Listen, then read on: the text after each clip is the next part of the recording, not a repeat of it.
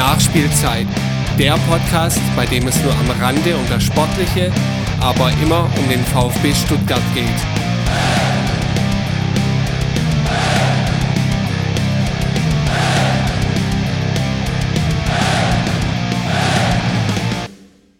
Hallo zusammen, willkommen zur Nachspielzeit mittlerweile die Folge 8.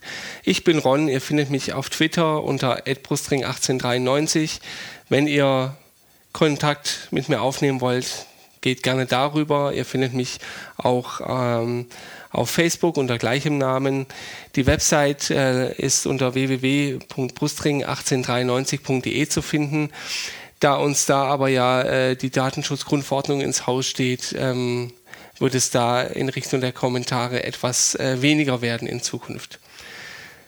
Ja, vor ein paar Tagen ist die Saison zu Ende gegangen. Mit einem grandiosen 4 zu 1 Sieg gegen Bayern haben wir uns äh, verabschiedet, sind auf einem hervorragenden siebten Platz gelandet. Nach Europa hat es äh, nicht ganz gelangt. Ob das gut oder schlecht ist, ähm, besprechen wir heute noch. Denn ähm, in der Folge 8 möchten wir uns der gesamten Saison annehmen und einen Saisonrückblick wagen. Ich habe mir heute auch wieder einen Gast eingeladen, das ist der Daniel. Und ähm, ja, ich würde sagen, steigen wir doch einfach mal ein. Ähm, die Sendung wird, so viel sei verraten, etwas länger werden.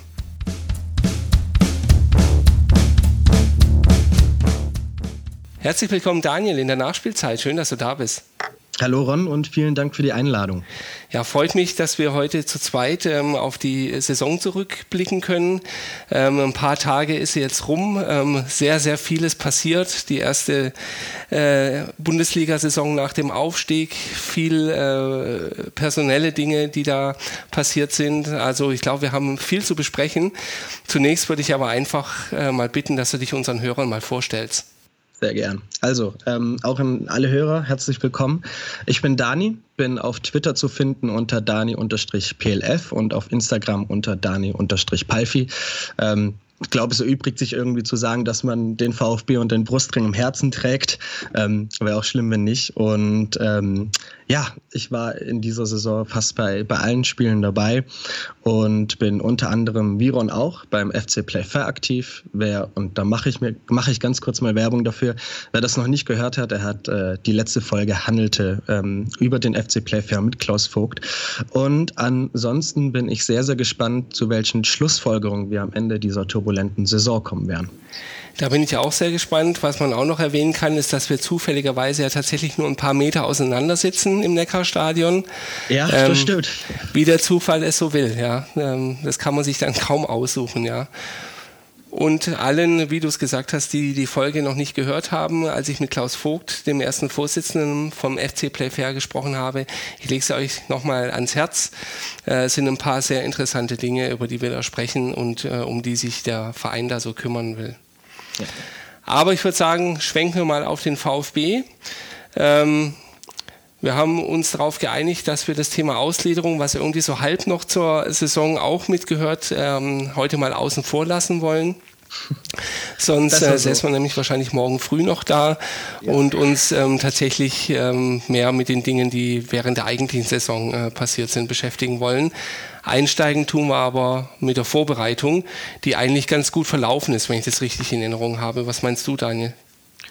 Sie verlief äh, relativ problemlos. Ich glaube nicht, dass wir irgendwie ähm, in der Vorbereitung große Probleme zwecks Verletzungen hatten.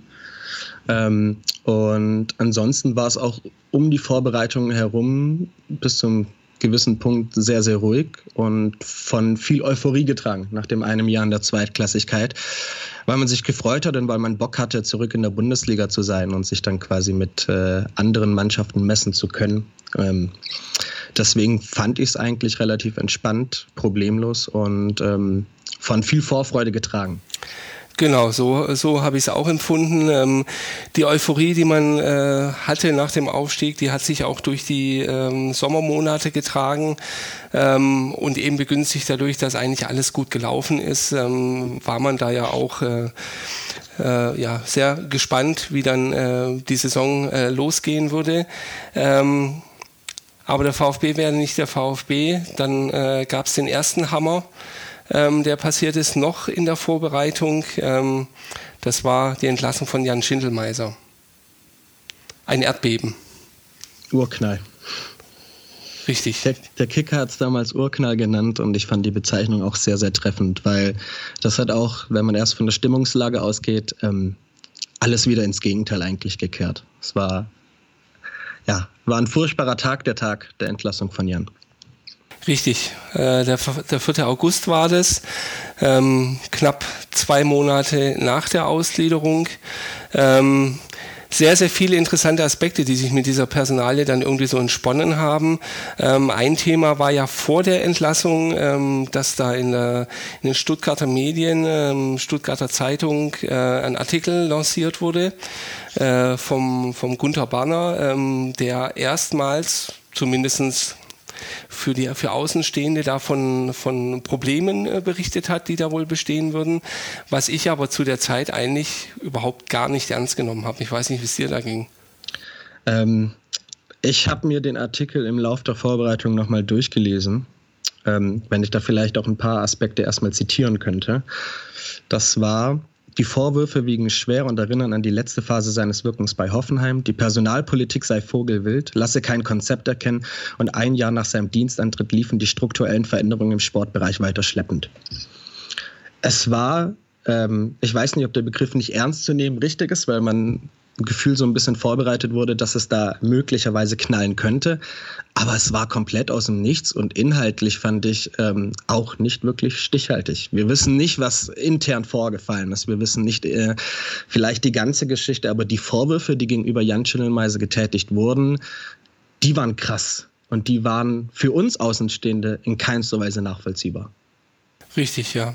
Also mit nicht ernst nehmen äh, habe ich tatsächlich auch abgezielt auf das, ähm, ja, es kam aus heiterem Himmel und ähm, es war eigentlich überhaupt nichts irgendwie ähm, vorher mal ähm, in die Richtung bekannt gewesen ähm, und deswegen, äh, ja, klang das schon so ein bisschen wie, äh, komm, wir machen hier mal ein bisschen Stimmung.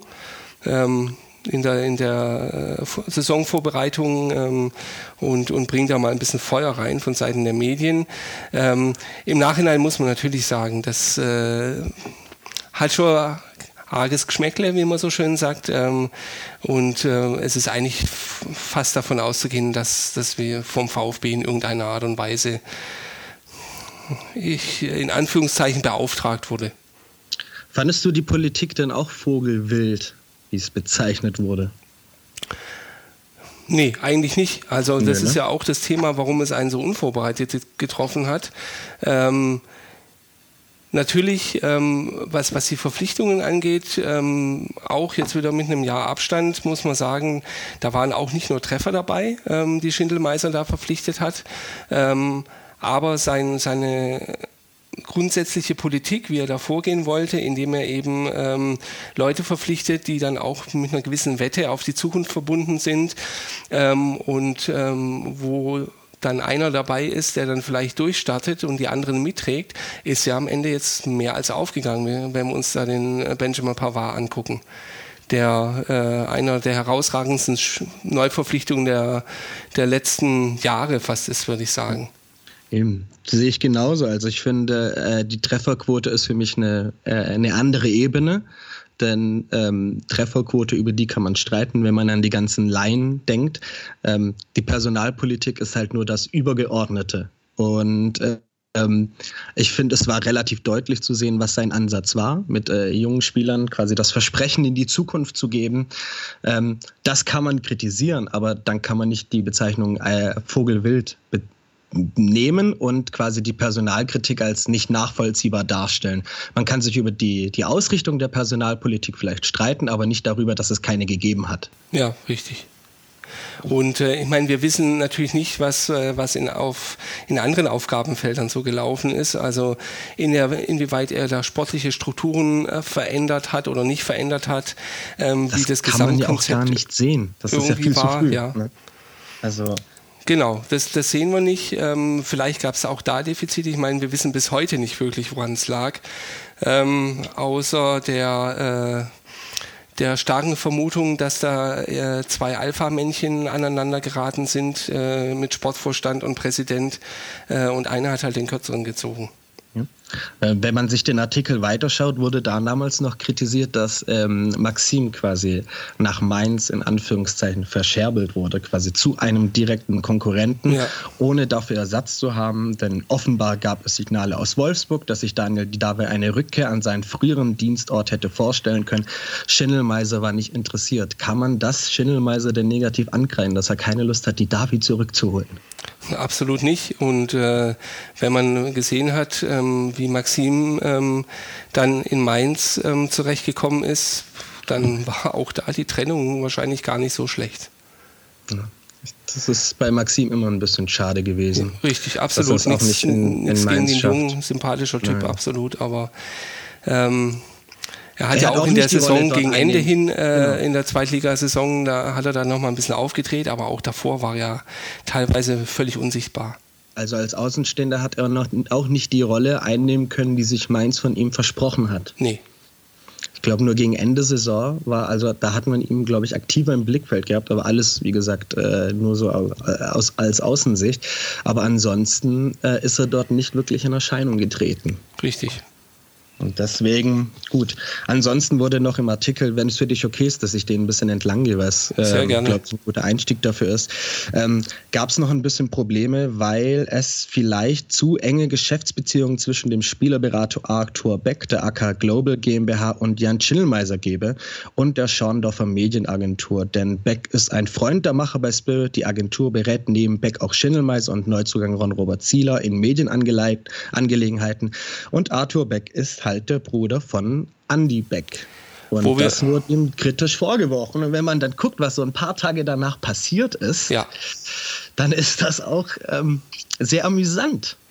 Ja, richtig. Also äh, wo, wo auch immer äh, diese Information dann herkam oder äh, wer dann äh, da das Briefing gemacht hat, äh, ja, da, da passt halt eins nicht zum anderen einfach. Also glaubst du auch, sie haben vielleicht einfach Gründe gesucht, die Öffentlichkeit, sprich quasi unsere Blase, ähm, auf etwas vorzubereiten? Dass es nicht komplett aus dem heiteren Himmel kommen soll? Ja. Oder siehst du so die journalistische notwendige Distanz zu solchen Themen? Weil die Dinge, die ihm angekreidet wurden, waren teilweise A, für die Zukunft noch nicht absehbar und mhm. B, am Ende, äh, äh sage ich mal, ähm, argumentativ und inhaltlich ähm, sehr überraschend. Genau, und eben auch intern. Ja. Und äh, da muss ja jemand rankommen und ähm, äh, bei, bei allem Respekt, aber ähm, da sehe ich dann schon irgendwo die Grenze äh, dessen, was da journalistisch dann irgendwie einfach so möglich wäre. Ja, ja. Also für mich war der, war der Artikel, äh, genau wie du es gesagt hast, eine Vorbereitung auf das, was man dann ein paar Tage später vorhatte. Oder vielleicht zu dem Zeitpunkt auch schon durchgezogen hatte. Ja, der Artikel kam am 18. Juli und am 4. August war es dann soweit Richtig. und du bist endgültig aus dem heiteren Himmel eigentlich gefühlt in die Hölle runtergestoßen worden. Richtig. Mit der ja. Entlassung. Genau, und ähm, etwas, was ja dann äh, nicht nur für den Moment äh, eben äh, sehr krass war, sondern gefühlt durchaus auch noch äh, Wellen in die weitere Saison dann ausgesendet hat. Ja, das darf man, glaube ich, auch nicht vergessen. Was dann äh, später noch in Richtung Wolf zum Beispiel dann passiert ist. Eben, ich denke, dass diese Entlassung ähm, auch viele Ebenen mit sich trägt. Einerseits eben die inhaltliche, dass der VfB damals geschrieben hat, sie bedauern den Schritt, bla bla, glauben, dass sie ähm, für die Umsetzung der Ziele, dass die Umsetzung der Ziele in dieser Personen, Personalkonstellation nicht erreichen, zu erreichen ist. Ähm, das ist die eine Ebene. Das heißt, ob, haben wir denn, das müssen wir jetzt auch vielleicht äh, argumentativ erörtern, haben wir bis jetzt wirklich eine Erklärung für alles gefunden? Beziehungsweise können wir uns mit den Erklärungen, die wir bis jetzt haben, wirklich ein Fazit daraus ziehen? Und andererseits, was für Auswirkungen hatte das für Hannes Wolf und für den gesamten Verein, sprich auch vor allem für die Transferphase? Ja, richtig. Also eine Erklärung eine komplette Erklärung habe ich nach wie vor nicht. Ähm, habe es ja vorhin schon gesagt, es ist, äh, ist ja auch nichts rausgekommen bis heute. Ähm, hat sich ja keine der Parteien außer äh, sehr allgemeinen Statements, die dann äh, auch von Seiten des VfBs dann in der Folgezeit damals äh, immer wiederholt wurden, ja niemand geäußert, so wirklich. Ähm, ein paar Dinge, äh, die man sich so herleiten kann. Wir hatten es vorhin ähm, über, über seine Transferpolitik oder die Verpflichtungen, die er gemacht hat, haben sich hm, jetzt im, im Nachgang als durchaus valide herausgestellt. Also da kann es nicht unbedingt äh, begründet gewesen sein. Äh, ja, es ist äh, ein bisschen ein Rätsel. Ja, und auch sehr interessant, dass am gleichen Tag, ein paar Stunden später, glaube ich, ein weiterer Artikel erschienen ist von Herrn Barner, der dann meinte, ein logischer Schritt. Und das war alles nachvollziehbar, denn der Zug rollte, also Zitat, der Zug rollte bereits ins Verderben. Schindelmeiser arbeitete ohne nachvollziehbaren Plan und ohne schlüssiges Konzept. Ja. Schließt sich so leicht ein bisschen der Kreis, finde ich. Und das bleibt bei dem Riesenbeigeschmack, der äh, ähm, äh, nichts gegen Herrn Reschke und nichts gegen die Personal, ähm, beziehungsweise die Transfers, die er die letzten Tage vorgestellt hat. Ähm, aber den Beigeschmack kriegst du nicht los. Gar nicht. Und das, offensichtlich geht es bei uns auch nicht ohne Beigeschmack, denn ja. das wurde vorbereitet, das kam dann am Ende und finde ich, hat äh, auch in fahrlässiger Art und Weise äh, dem Verein in einer der wichtigsten Transferperioden überhaupt enorm geschadet. Sowohl Richtig. was die Außendarstellung angeht, ja. die danach katastrophal war, und am Ende, dass man Herrn äh, Reschke genauso ins kalte Wasser geworfen hat und er dann am Ende auch noch äh, für, die, für die Transfers, die er gemacht hat, äh, Ärger bekommen hat. Das ist vielleicht ein anderes Thema. Aber es gab gar keine Gewinner. Und das ist halt, äh, das, war, das war krass. Ich finde, das war fahrlässig. Denn wenn du der Meinung bist, dass es so nicht geht, mach's davor. Aber geht halt nicht, weil er war halt zugfette Ausgliederung, ne? Oh, Mist. Richtig, genau, das ist der Grund. Also ich, ich vermute mal, Schindelmeiser war halt eins der Gesichter, ähm, die da gezogen haben, neben, neben Hannes Wolf. Ähm, und diese zwei Monate, die es dann am Ende waren, das war so ein bisschen eine Karenzzeit, die man sich gegeben hat, damit es nicht ganz so doof aussieht. Ähm, und da muss man dann ja schon die Frage stellen, äh, wenn man es denn vorhatte, ähm, schieben wir mal die Gründe, die es da gab oder nicht gab, beiseite, aber wenn man es denn vorhat und ich den Verein nicht schaden will, dann, ähm, wie du es gesagt hast, dann muss ich das Ganze aber früher machen und nicht eben jemanden einen Großteil der Transferperiode irgendwie noch arbeiten lassen, große Teile der Vorbereitung begleiten lassen, um dann ein paar Tage vor Transferschluss ähm, mit Michael Reschke einzuholen, ähm, der, wie du ja, sagtest, ins kalte Wasser geworfen wird und auch kaum noch Gelegenheit hat, äh, irgendwas zu machen tatsächlich, weil einfach die Zeit davon gelaufen ist. Und richtig extrem wird's, wenn man, also wie gesagt, ich habe sehr mit, viel mit Artikeln die letzten Tage gearbeitet, im gleichen Stand halt noch. Schon seit Ende vergangenen Jahres gab es Hinweise, dass Jan Schindelmeise die Baustellen beim VfB zwar mit wolkigen Worten zu beschreiben vermochte, sie aber mit erstaunlich wenig Elan bearbeitete. Ja, also wenn es seit Ende des Jahres Hinweise gab und die Entlassung in der Transferperiode mittendrin kommt und ein paar Wochen davor, auch wenn wir nicht direkt über die Ausgliederung reden wollen, aber vielleicht über die Art und Weise, wie die beiden eben als Versprechen in die Zukunft dargestellt wurden. Ja. Ähm, äh, mein lieber Scholli, das geht nicht. Das geht in keinster Weise. Absolut. Ich meine, das, das war an uns Mitgliedern am Ende einfach äh, ein ganz großer Teil der Verarschung, sagen wir so, wie es ist. Ja. Also es hat sehr wehgetan, weil äh, ja, der Artikel hatte ich darauf vorbereitet, der erste, aber ähm, ich hätte es ihnen trotzdem nicht zugetraut, dass sie es mitten in der Transferperiode machen. Wie gesagt, wir wissen ja nicht, ob es da noch intern, also es gab ja anscheinend internen Stress und äh, am Ende sind hier vielleicht zwei Machttiere aufeinander, in, äh, quasi aufeinander getroffen. Ja. Aber wenn du so früh Zweifel hast, aber die beiden Personen, beziehungsweise dann Jan Schillmeiser in dem Sinne, noch so als, als ja, Versprechen in die Zukunft darstellst und an dem man, dem man vertrauen kann, nach Jahren, in denen man Stuttgart generell nicht so viel vertrauen konnte. Mhm. Ähm, und ihn dann danach kickst, also mir fehlen bis heute dafür die Worte. Wir wissen nicht, was Jan Schindelmeiser ge geschafft hätte, was er geleistet hätte, ob seine Idee, seine Philosophie, der Begriff Philosophie, seine, sagen wir, seine Transferpolitik ähm, funktioniert hätte.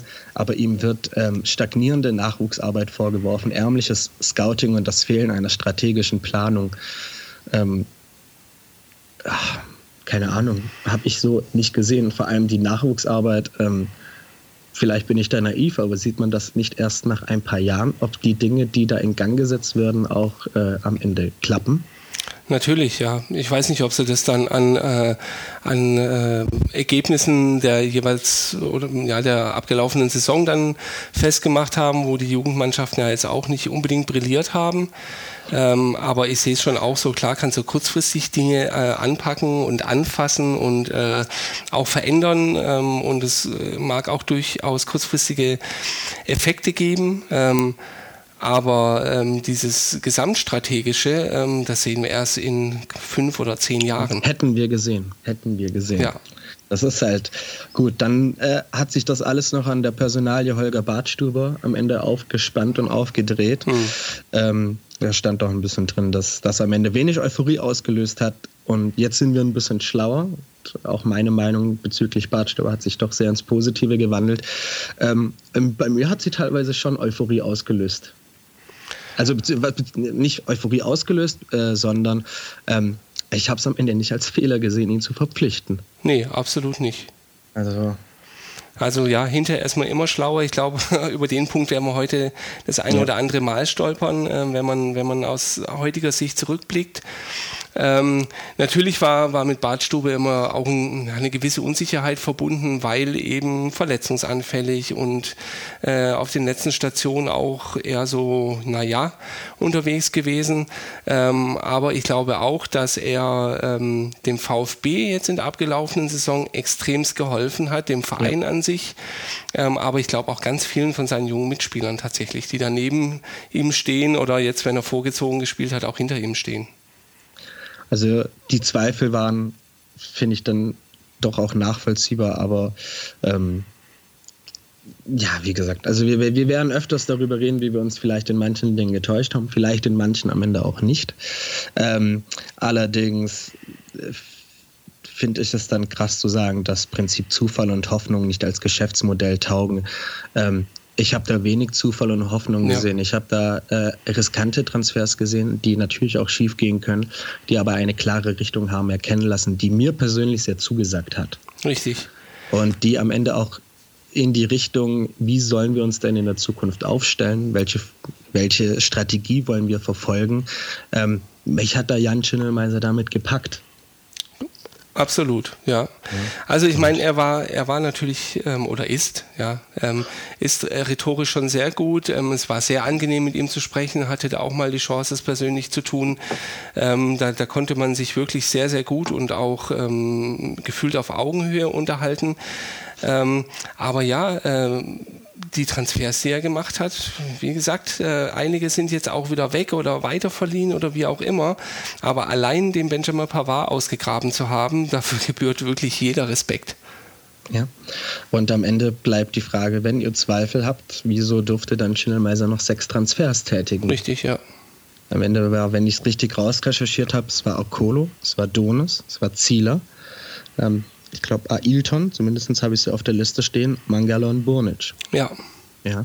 Ähm, fühlst du dich dann als Spieler vielleicht nicht auch ein bisschen seltsam, wenn der Mann, der dich geholt hat, am Ende wegen fehlender, also wegen öffentlich so ausgestellt äh, und dargestellt fehlenden Konzepten äh, quasi entlassen wird ähm, und du ein Teil davon bist, was der Sportmanager verpflichtet hat? Na klar. Das ist seltsam, ne? Das, das, das ist natürlich ein Schlag ins Gesicht, ganz, ganz persönlich.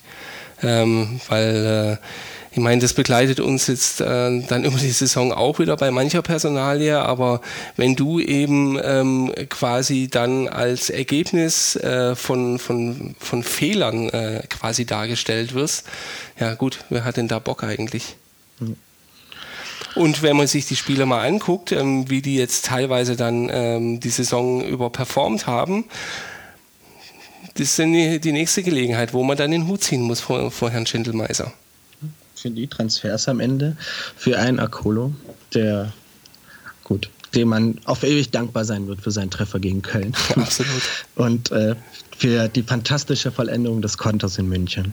Ähm, genauso ist Ziele eine, eine Riesenbank geworden. Wenn man, auch wenn man sich da gefragt hat am Anfang, also Mitch als, als, als Gesicht des Aufstiegs ja. quasi also jetzt quasi einen, einen neuen Vorgesetzt bekommen, ähm, hat sich am Ende aber auch als richtig rausgestellt, wie ich empfinde. 100 Prozent. Ähm, und natürlich ist mit Ailton Mangala gut, Mangala mit einem sehr starken Spiel in München und, und Bornic, ähm, dass am Ende nicht jeder so einschlägt, wie man es in dem Moment hofft. Aber die Frage ist auch, äh, Stichwort Soforthilfe oder auch am Ende aufbauend für die nächsten Saisons. Richtig, ja.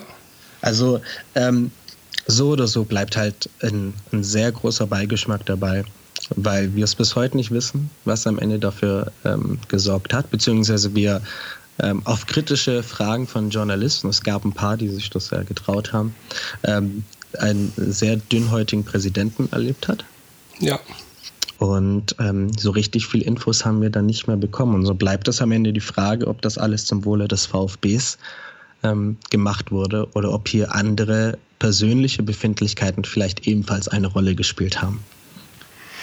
Ja, also ich meine, äh, natürlich, wenn man heute jetzt äh, schaut, dann wurde es wahrscheinlich ähm, oder ist es ist die Argumentation schon relativ einfach, äh, wenn man wenn man jetzt äh, den Wolfgang Dietrich fragen würde. Natürlich wurde es zum Wohle des VfBs gemacht. Das sieht man ja auch. Ähm, wie die Saison dann am Ende gelaufen ist. Ähm, aber aus damaliger Sicht heraus äh, war das natürlich alles nicht absehbar und ja, wie wir es am Anfang gesagt hatten, das, das war, äh, das war wirklich schon, schon sehr, sehr krass, ja.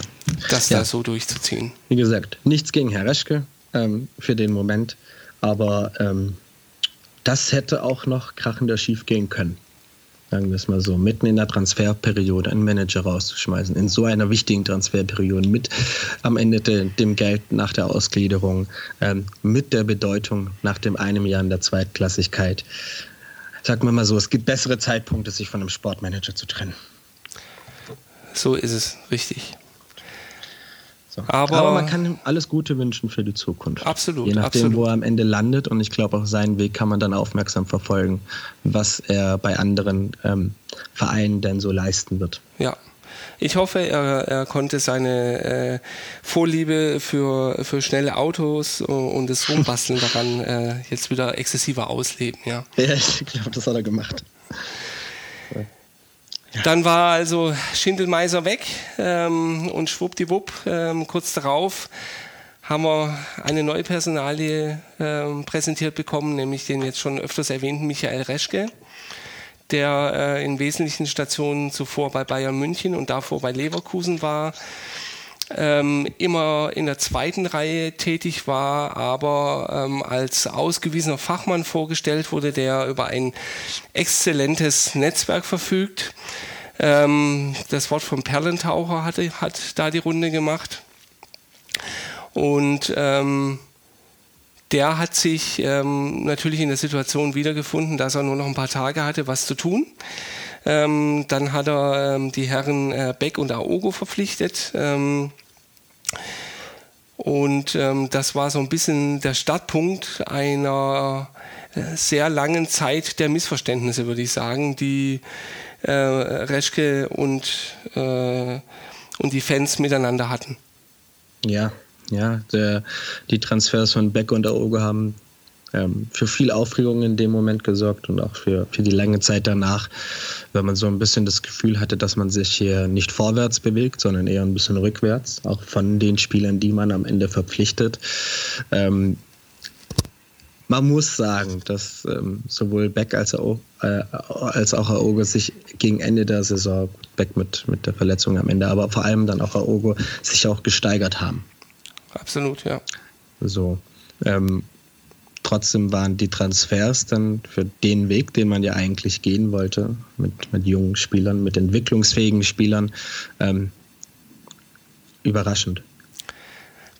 Das waren sie. Ähm, waren vielleicht auch ein Symptom dessen, was man eben ähm, Schindelmeiser als Vogelbild vorgeworfen hat, ja, dass man eben nur junge Spieler kauft. Ähm, dem hat man dann noch so ein bisschen entgegengewirkt, indem man die zwei erfahreneren Spieler dann äh, geholt hat.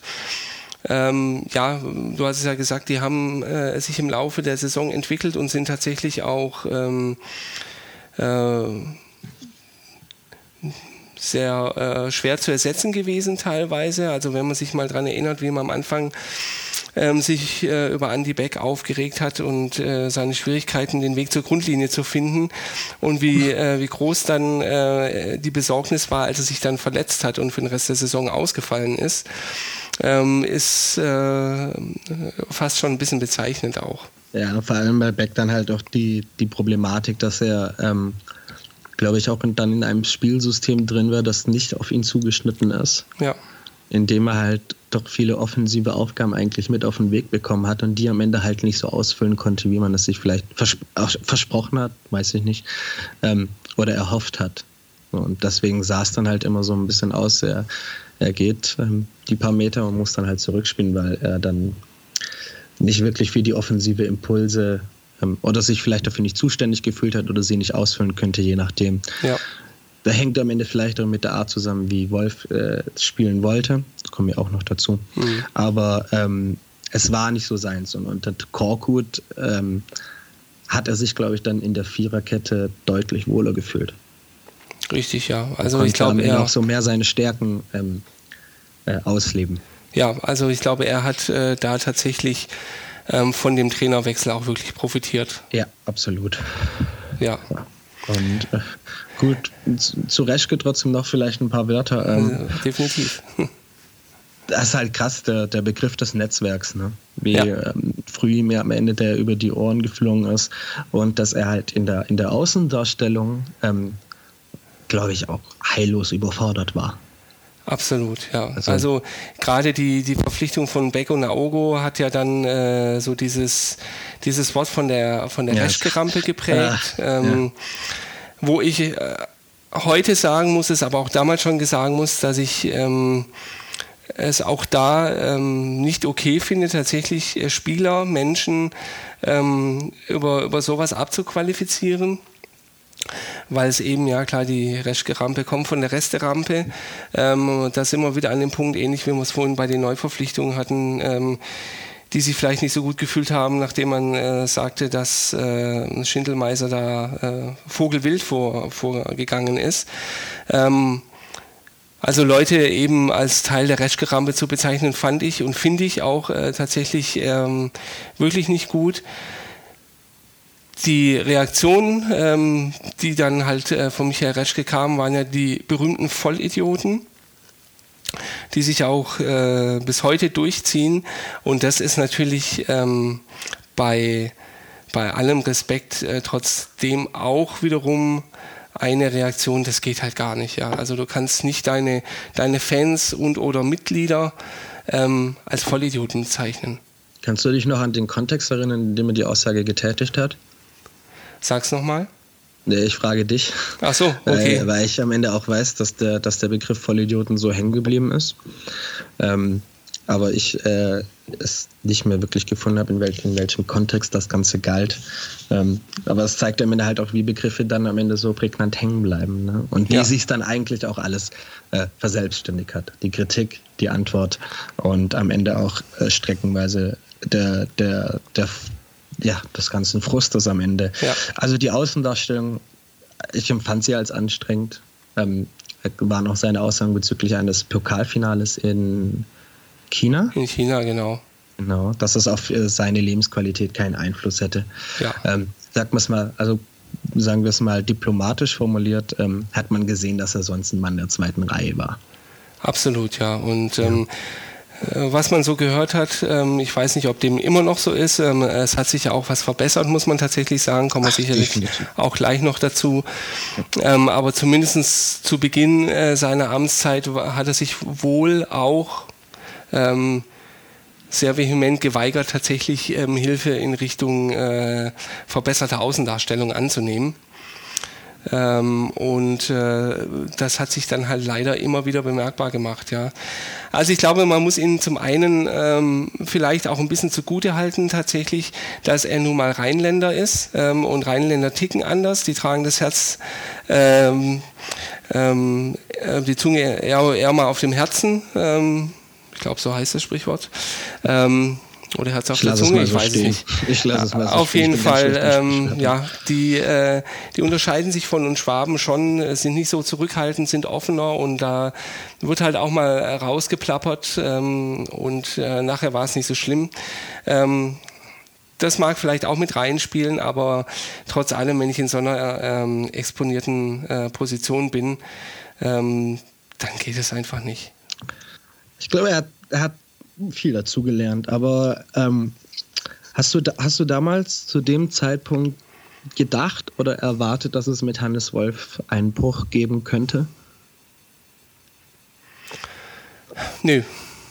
Dachtest du nicht? Nee, also ähm, sagen wir mal so, ähm, zumindestens ähm, die, die Chance ist natürlich gestiegen dadurch, dass, ähm, dass Schindelmeiser weg war, weil, weil er ja ganz klar damals Hannes Wolf geholt hatte, ähm, diese Personalie ähm, aus dem Hut gezaubert hat, nachdem Luakai ähm, da eben nicht funktioniert hat aus seiner Sicht, ähm, ähm, zusammen mit äh, Wolf eben da auch ja, du hast vorhin den Begriff auch schon mal verwendet, das Versprechen in die Zukunft irgendwie entwickelt hat, ja, dass, dass der VfB jetzt tatsächlich mal einen anderen Weg geht, also nicht nur darüber gesprochen wird, wie es die Jahre davor auch schon getan wurde, sondern ähm, dass tatsächlich ein anderer Weg gegangen wird.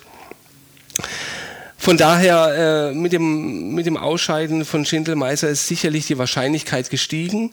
Ähm, konkret habe ich jetzt nicht damit gerechnet und auch schon gar nicht dann ähm, irgendwie, nachdem man äh, die, die Winterpause quasi überstanden hatte. Mhm. Okay. Ja, ich, ich, bin, ich bin da ehrlich, bei mir war es ein bisschen anders. Ähm, ich hatte so ein, also ich verwende jetzt mal den Begriff Angst, ich hatte so ein, so ein, so ein klein wenig Angst, dass äh, ein Bruch, sage ich mal, in Phasen des Misserfolgs möglicherweise etwas wahrscheinlicher ist als äh, unter Schindelmeiser, weil Reschke am Ende nicht Wolf installiert hat wie Schindelmeiser eben damals. Und ähm, quasi so als, als äh, Umkehrschluss, ähm, dass auch nicht jetzt vielleicht sein Trainer ist, beziehungsweise der Trainertyp, den er sich für den VfB vorstellt. Ja.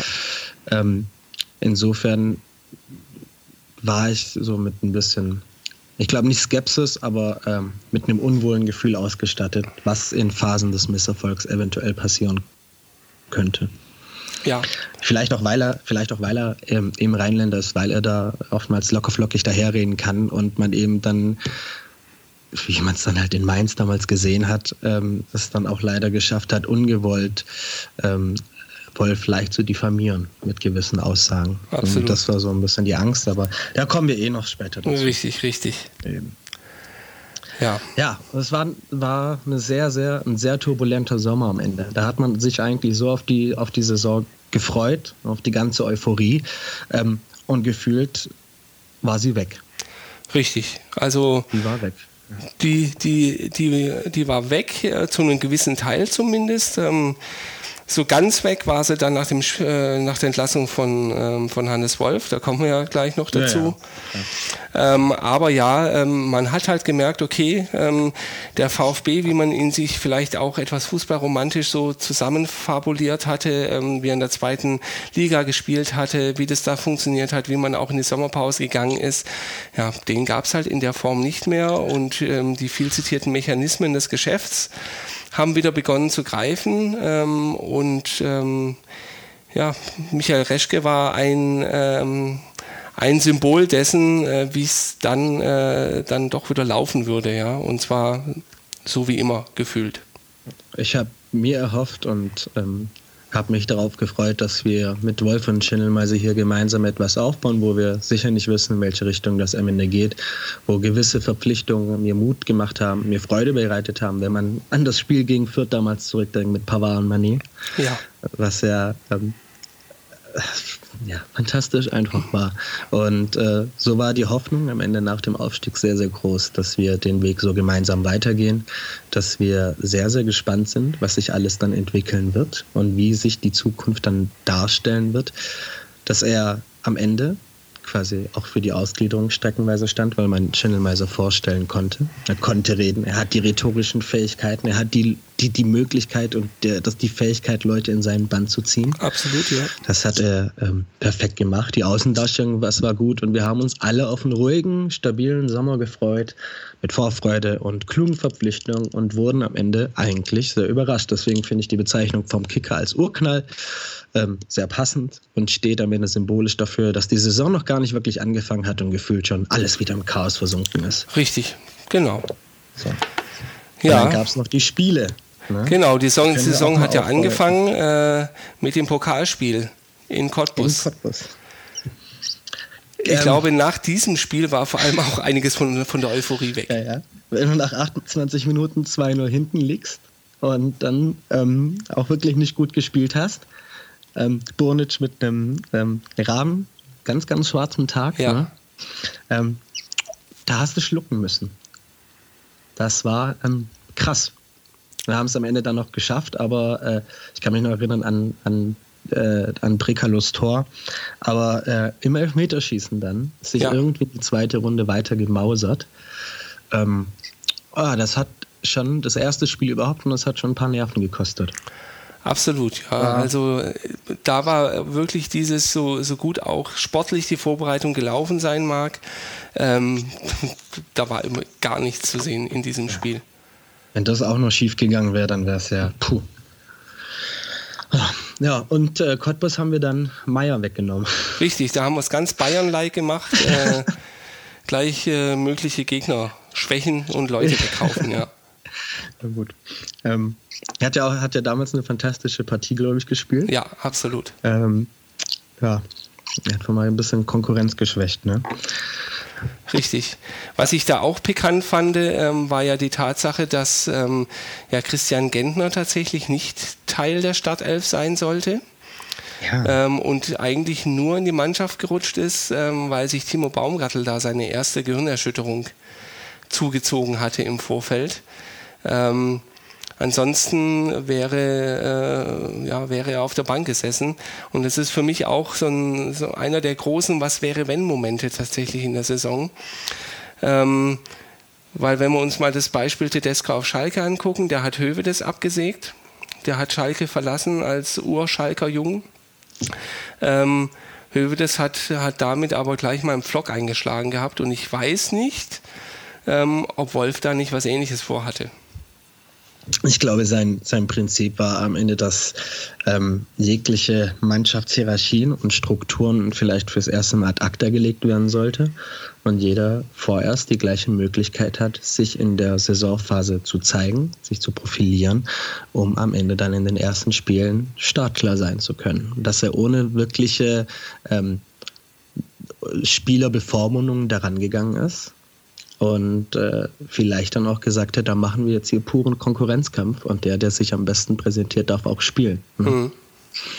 Was finde ich ja ein sehr gesunder Ansatz eigentlich ist. Er konnte es dann halt am Ende vielleicht nicht hm, ja, zur Vollendung führen, wegen der Situation im Baumgartel. Und so hat sich dann Gentler eigentlich auch am Ende in der Saison, also auch unter Wolf, dann festgesetzt.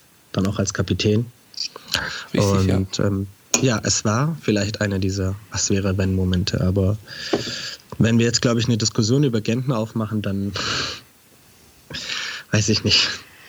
Ja, klar. Also ähm, es, es, war, es war halt einfach äh, nur sehr, ähm, sehr auffällig, dass es da war und ähm, auch das könnte ja durchaus ein Thema gewesen sein, ähm, alles eine Spekulation, man weiß es ja nicht so genau, aber was sich dann eben ein halbes Jahr später dann ja. auch nochmal äh, manif manifestiert hat. Ja, kommen wir noch viel dazu. Richtig. Ja, ansonsten ja, wie gesagt, Bonic mit einem katastrophalen Tag damals und hat auch ein bisschen da nicht nur seinen Einstand ruiniert, sondern auch, also so viel zum Zug ist er dann nicht mal gekommen, wenn ich es recht in Erinnerung habe. Ne? Der war, der war dann halt erstmal verbrannt, ja. Ich meine, man muss ihm zugute halten, er wurde auf eine Position geschickt. Ja, links, links war Die, die äh, ihm überhaupt gar nicht liegt, ähm, wo er auch keine Erfahrung großartig hat. Ähm, und dann ist es eben auch schiefgegangen, muss man einfach sagen. Aber ja, nach dem Spiel ähm, hat man ihn nicht mehr so häufig gesehen. Und ich kann mich aber erinnern, dass die Verpflichtung ähm, doch auch gute und große Freude ausgelöst hat damals. Ja. Wenn ich sich recht, recht in Erinnerung habe, dass man sich sehr darauf gefreut hat, auf diesen Mann. Ähm, seine Saison ist am Ende auch nicht sicher so verlaufen, wie er sich das persönlich erhofft hat. Das ist interessant, weil ähm, Brunic wurde damals ins kalte Wasser geworfen auf der Position. Und wenn du dich an das Spiel gegen Schalke erinnerst, ein kleiner Schwenk dann ein paar Monate später mit Brun Larsen. Das gleiche, ja. Das gleiche ja. ist auch schief gegangen. Richtig. Richtig. Also, ja. Ich meine, Bonic hatte in der Vorbereitung, ähm, glaube ich, wirklich sehr, sehr gute Spiele gemacht, ähm, wo der im Mittelfeld ähm, da geschaltet und gewaltet hat, ähm, defensiv ähm, ganz gut war, offensiv Akzente setzen konnte. Also da, da war schon Vorfreude da, dass man da so einen jungen Kerl hat, ähm, der da einiges reißen kann. Aber ja, nach diesem Spiel in, äh, in Cottbus war es erstmal durch für ihn. Und so ging es dann weiter mit einem Spiel, wo man, ohne dass wir jetzt alles aufdröseln, aber so der Start ja. in Berlin gefühlt Lehrgeld gezahlt. Oh ja. Das war dann halt, ja, Fehler wurden knallhart ausgenutzt. Aber wir hatten da nicht auch nicht die offensive Durchschlagskraft. Hat sich irgendwie ein bisschen blöd angefühlt, damals so zurück in der Bundesliga zu sein. Und du hast dann irgendwie gemerkt, also Fehler solltest du hier nicht viele machen, weil dann wirst du es ganz, ganz schwer haben, zurück ins Spiel zu finden.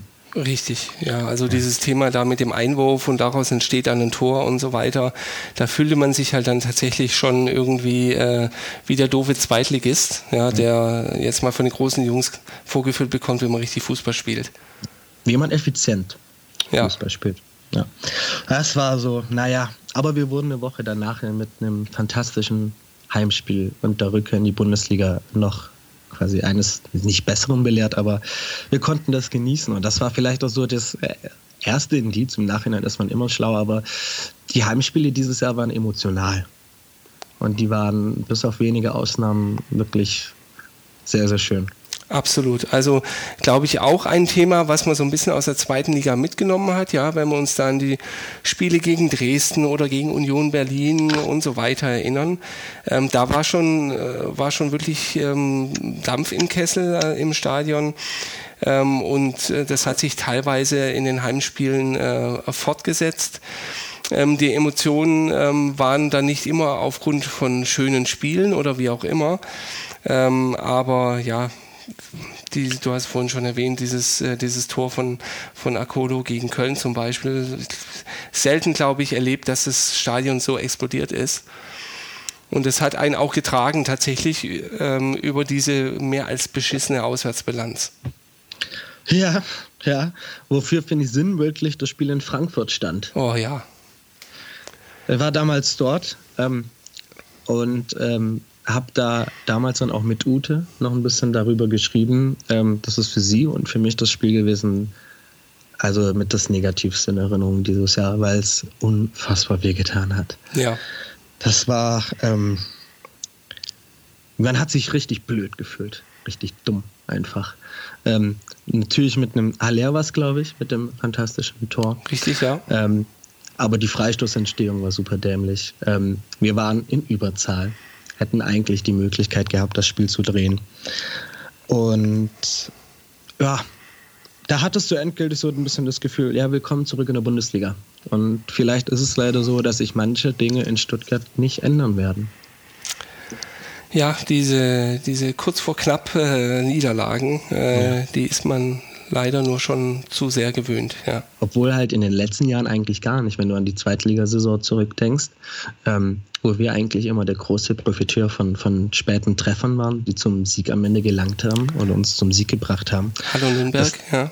Ja, äh, Nürnberg zum Beispiel, äh, wenn du an das Heimspiel gegen Dresden denkst, das Auswärtsspiel in Bielefeld, das waren alles ja wirklich gefühlte Last-Minute-Aktionen.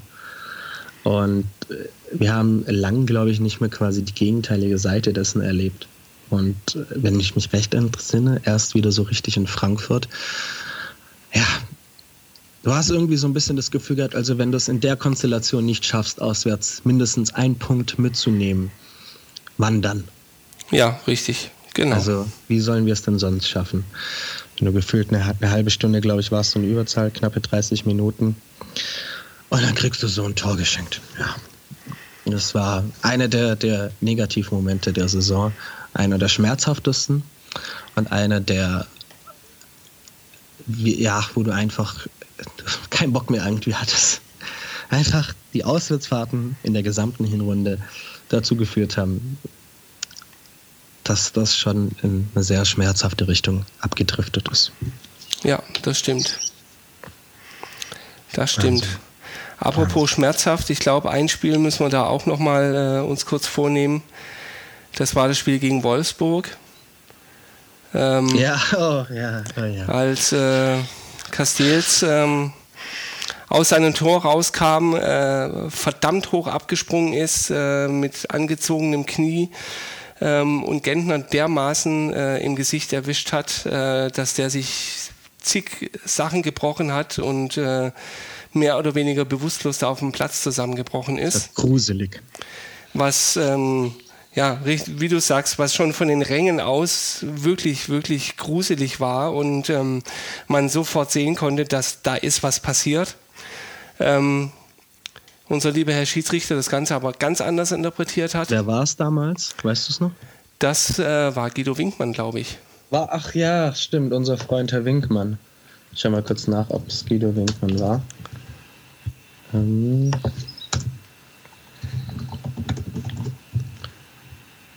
Dann schauen wir das mal nach.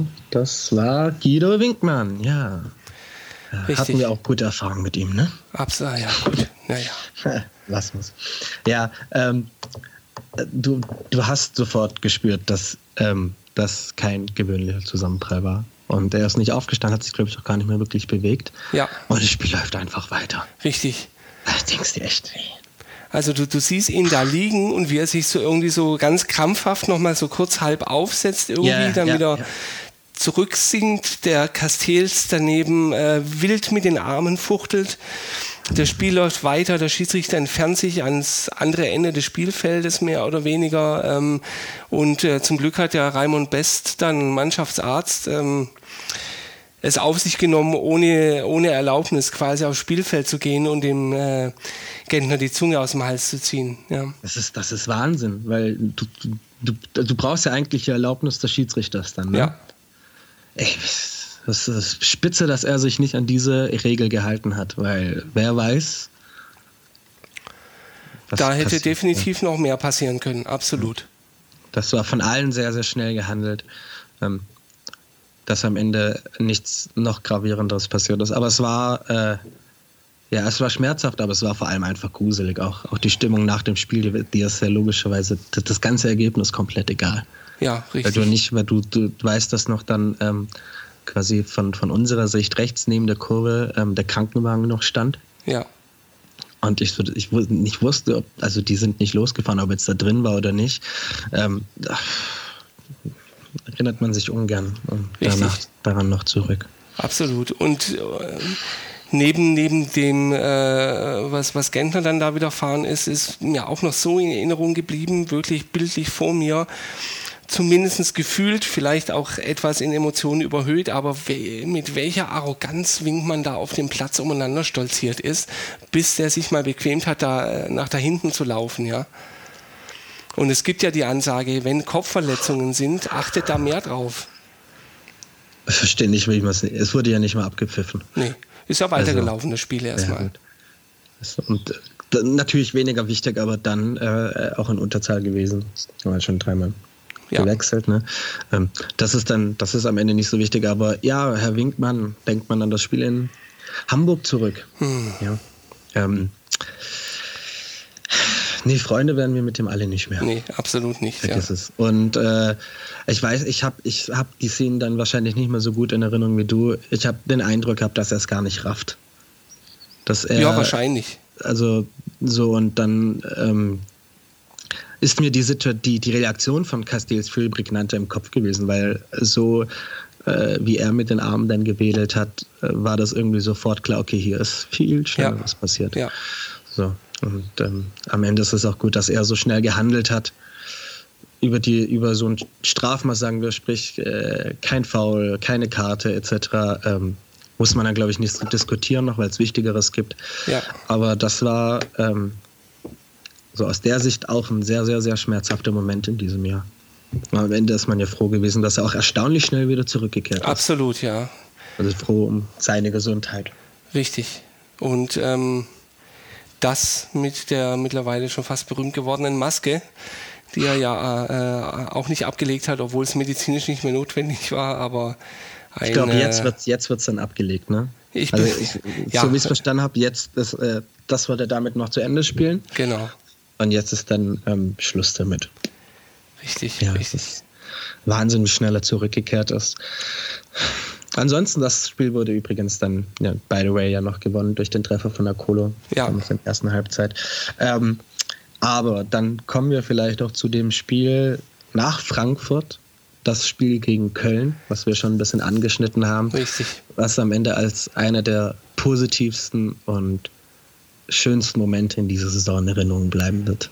Absolut. Es war magisch. Das war, das war wirklich so. Also ähm, ich meine, wir haben am Ende äh, 2-1 gewonnen. Das äh, hat sich aber bis, ja, bis zum Ende irgendwie mit dem Unentschieden dann hingezogen und dann äh, äh, schafft es Akolo tatsächlich noch irgendwie äh, in den letzten Sekunden quasi den, den Ball da in Richtung Tor zu schießen oder kullern. Ich meine, besonders stark war es nicht. Ähm, der Ball wird abgefälscht, ähm, ja. äh, rollt ins Tor, äh, Horn konnte da nichts mehr machen. Und äh, ja, also diese, diese Emotion, dieses Explodieren des Stadions auf dem Feld, ähm, auf den Rängen, ja, das, das bleibt. Und was man in dem Zusammenhang nicht vergessen sollte, ist die fantastische Parade von Ziele dann nochmal am Schluss. Oh ja. Alter, wenn der reingegangen wäre, ne? Das, das wäre nichts mehr mit einer der schönsten Heimspiele gewesen, sondern erst recht einer der schmerzhaftesten, weil das war knapp. Und wenn ich es richtig in Erinnerung habe, war Beck dafür zuständig und war meterweit weg.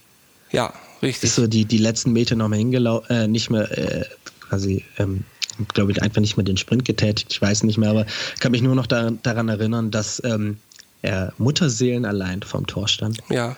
Und Zieler dann am Ende mit einem fantastischen Reflex diesen Sieg gesichert hat.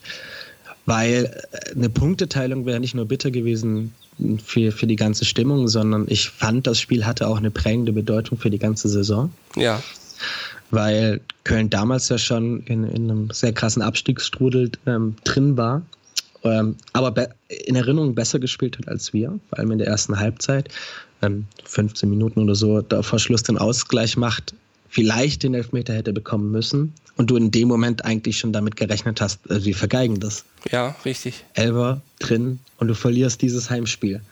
Ähm, weil du, glaube ich, da tabellarisch eine gute Chance hattest, einen guten Schritt zu gehen. Ähm, und ansonsten auch für, ja, für die Stimmung wäre es echt wirklich katastrophal gewesen. Insofern bleibt es eins der wunderschönsten Heimspiele ja. der Saison.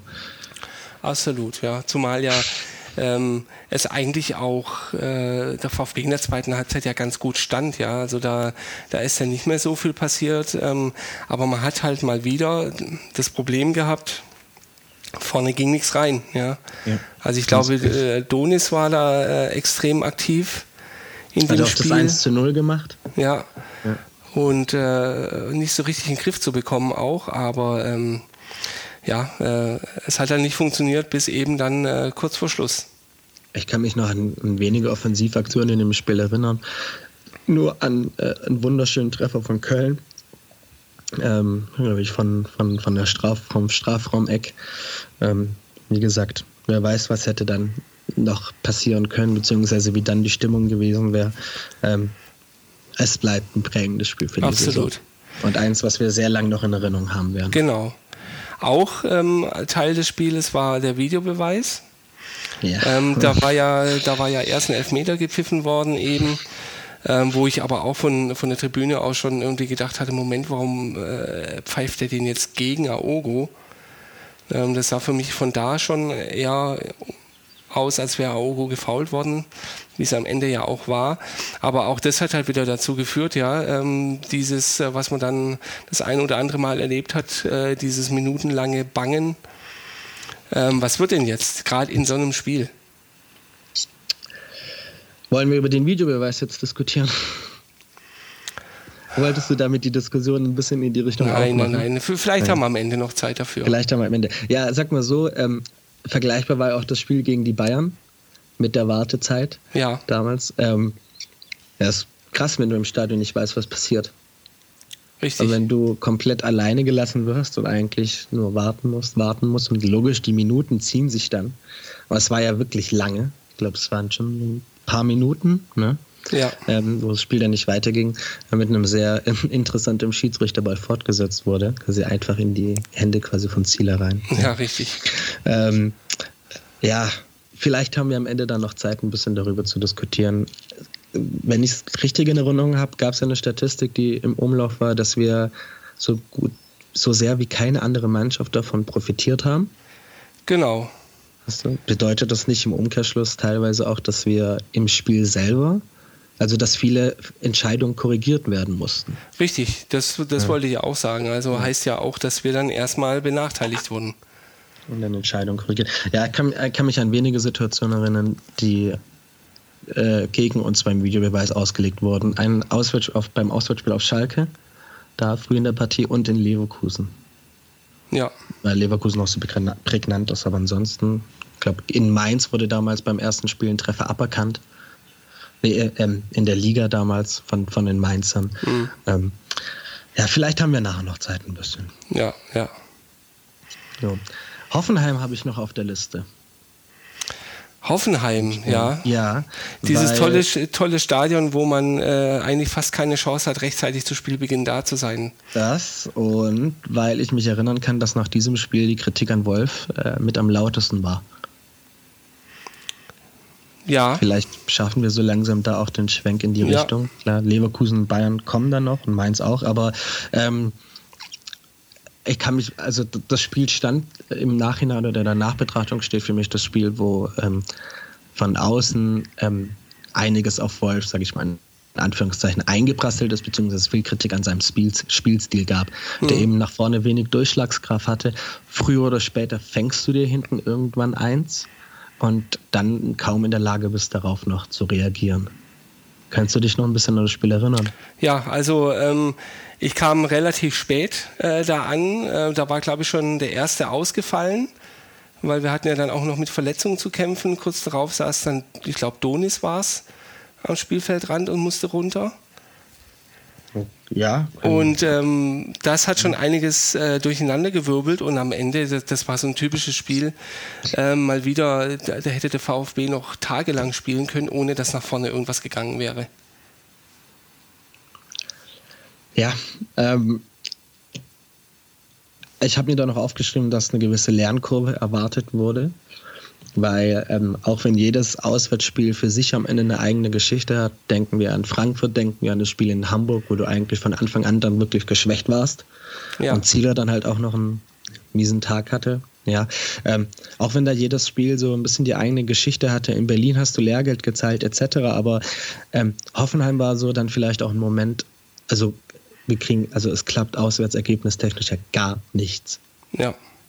Und ja, deswegen ähm, weiß ich nicht, wie sehr am Ende das Spiel in der noch für die Entlassung von Hannes Wolf mitentscheidend war. Ähm, allerdings war das für mich persönlich eine Niederlage, die einem noch am meisten noch mitgenommen hat auswärts, weil du ein cooler Gegentor bekommen hast, nach, offen, nach vorne so gut wie keine Durchschlagskraft hattest, dir kaum Chancen herausspielen konntest und am Ende dann wieder mit leeren Händen da stehst. Und das war fast, glaube ich, das vorletzte Auswärtsspiel. Ja, wenn ich es richtig, weiß ich nicht, war es das vorletzte? Hoffenheim. Bremen, äh, nö, das, das war, äh, das war Ähm, ja, ich stehe gerade auf dem Schlauch. Das war das letzte, letzte in der Hinrunde. Letzte Danach kam ja dann Bayern. Stimmt, ja, ja, äh, stimmt, genau. Und noch das, das Pokalspiel, ja. So, dann war es das, das letzte äh, Auswärtsspiel in der Hinrunde in der Bundesliga. Und ja, du war, also du hast so ein bisschen schon das Gefühl gehabt, Richtung Winter wirst du bedient sein. Also wir waren ja, glaube ich, tabellarisch standen wir nur bei einem Spieltag auf dem Relegationsplatz. Ich glaube, das war der erste. Ansonsten hatten wir nie einen Abstiegsplatz. Aber ähm, das Spiel. Mach mal weiter, ich schau mal kurz. Ja, an, an dem äh, Spieltag standen wir auf dem 14. 14. Platz dann. Ja, ich meine, es war halt auch ein Spiel gegen, äh, gegen Hoffenheimer, die, die schlagbar waren. Ja, also die, die hatten da äh, auch eher eine schlechtere Phase, ähm, haben da eigentlich auch gar nicht so viel zustande gebracht tatsächlich. Ja, am Ende ist halt das eine Tor gefallen, das hat denen gelangt. Ähm, was, äh, was ganz interessant war, ist, ähm, das war, glaube ich, auch das erste Spiel, was wir mit Bibiana Steinhaus hatten. Ähm, Für uns als Schiedsrichter? Weil ich meine, dass sie, hat sie nicht das Spiel Hoffenheim gegen Bremen, äh, nee, ähm, Hertha gegen Bremen noch gepfiffen. Ich glaube, das war davor. Ja, aber äh, wir hatten sie, glaube ich, das Ach erste so, Ja, okay, ja. ja. ja Und ähm, ja, die ist, äh, die ist beim Kicker da nach dem Spiel nicht ganz so gut äh, weggekommen. Ähm, sehr, sehr interessant war aber eine Situation, äh, wo, wo zum Schluss ähm, Hoffenheim noch einen Konter gefahren hat, wo die zu dritt, glaube ich, ähm, auf Zieler zulaufen. Ähm, und äh, dann irgendwie den Ball äh, so blöd passen, dass sie sich tatsächlich selbst irgendwie ins Abseits gestellt haben. Das hat sie immerhin erkannt und, und, musste dann einiges auch noch erklären dann auf dem Spielfeld. Aber ähm, ja, ansonsten ist es wirklich so ein beschissener 1 zu 0 Sieg der Hoffenheimer gewesen, wo mehr Und, drin äh, gewesen wäre eigentlich. Wir, ja, dieses mehr drin gewesen. Ne? Wir haben uns ja in keinem Spiel wirklich, äh, gehen wir jetzt mal von der Hinrunde aus, wirklich abschlachten lassen. Ja. Ähm, auf Schalke knapp, gut auf Schalke 3 zu 1 verloren, aber ansonsten in Frankfurt knapp verloren, in Leipzig am Ende mit 1 zu 0 verloren. Ja, ja. Ähm, in Bremen mit 1 zu 0 verloren, in Hoffenheim mit 1 zu 0 verloren. Ähm, also nie Spiele, wo du am Ende sagtest, äh, sagen kannst, dass du wirklich abgeschossen wurdest.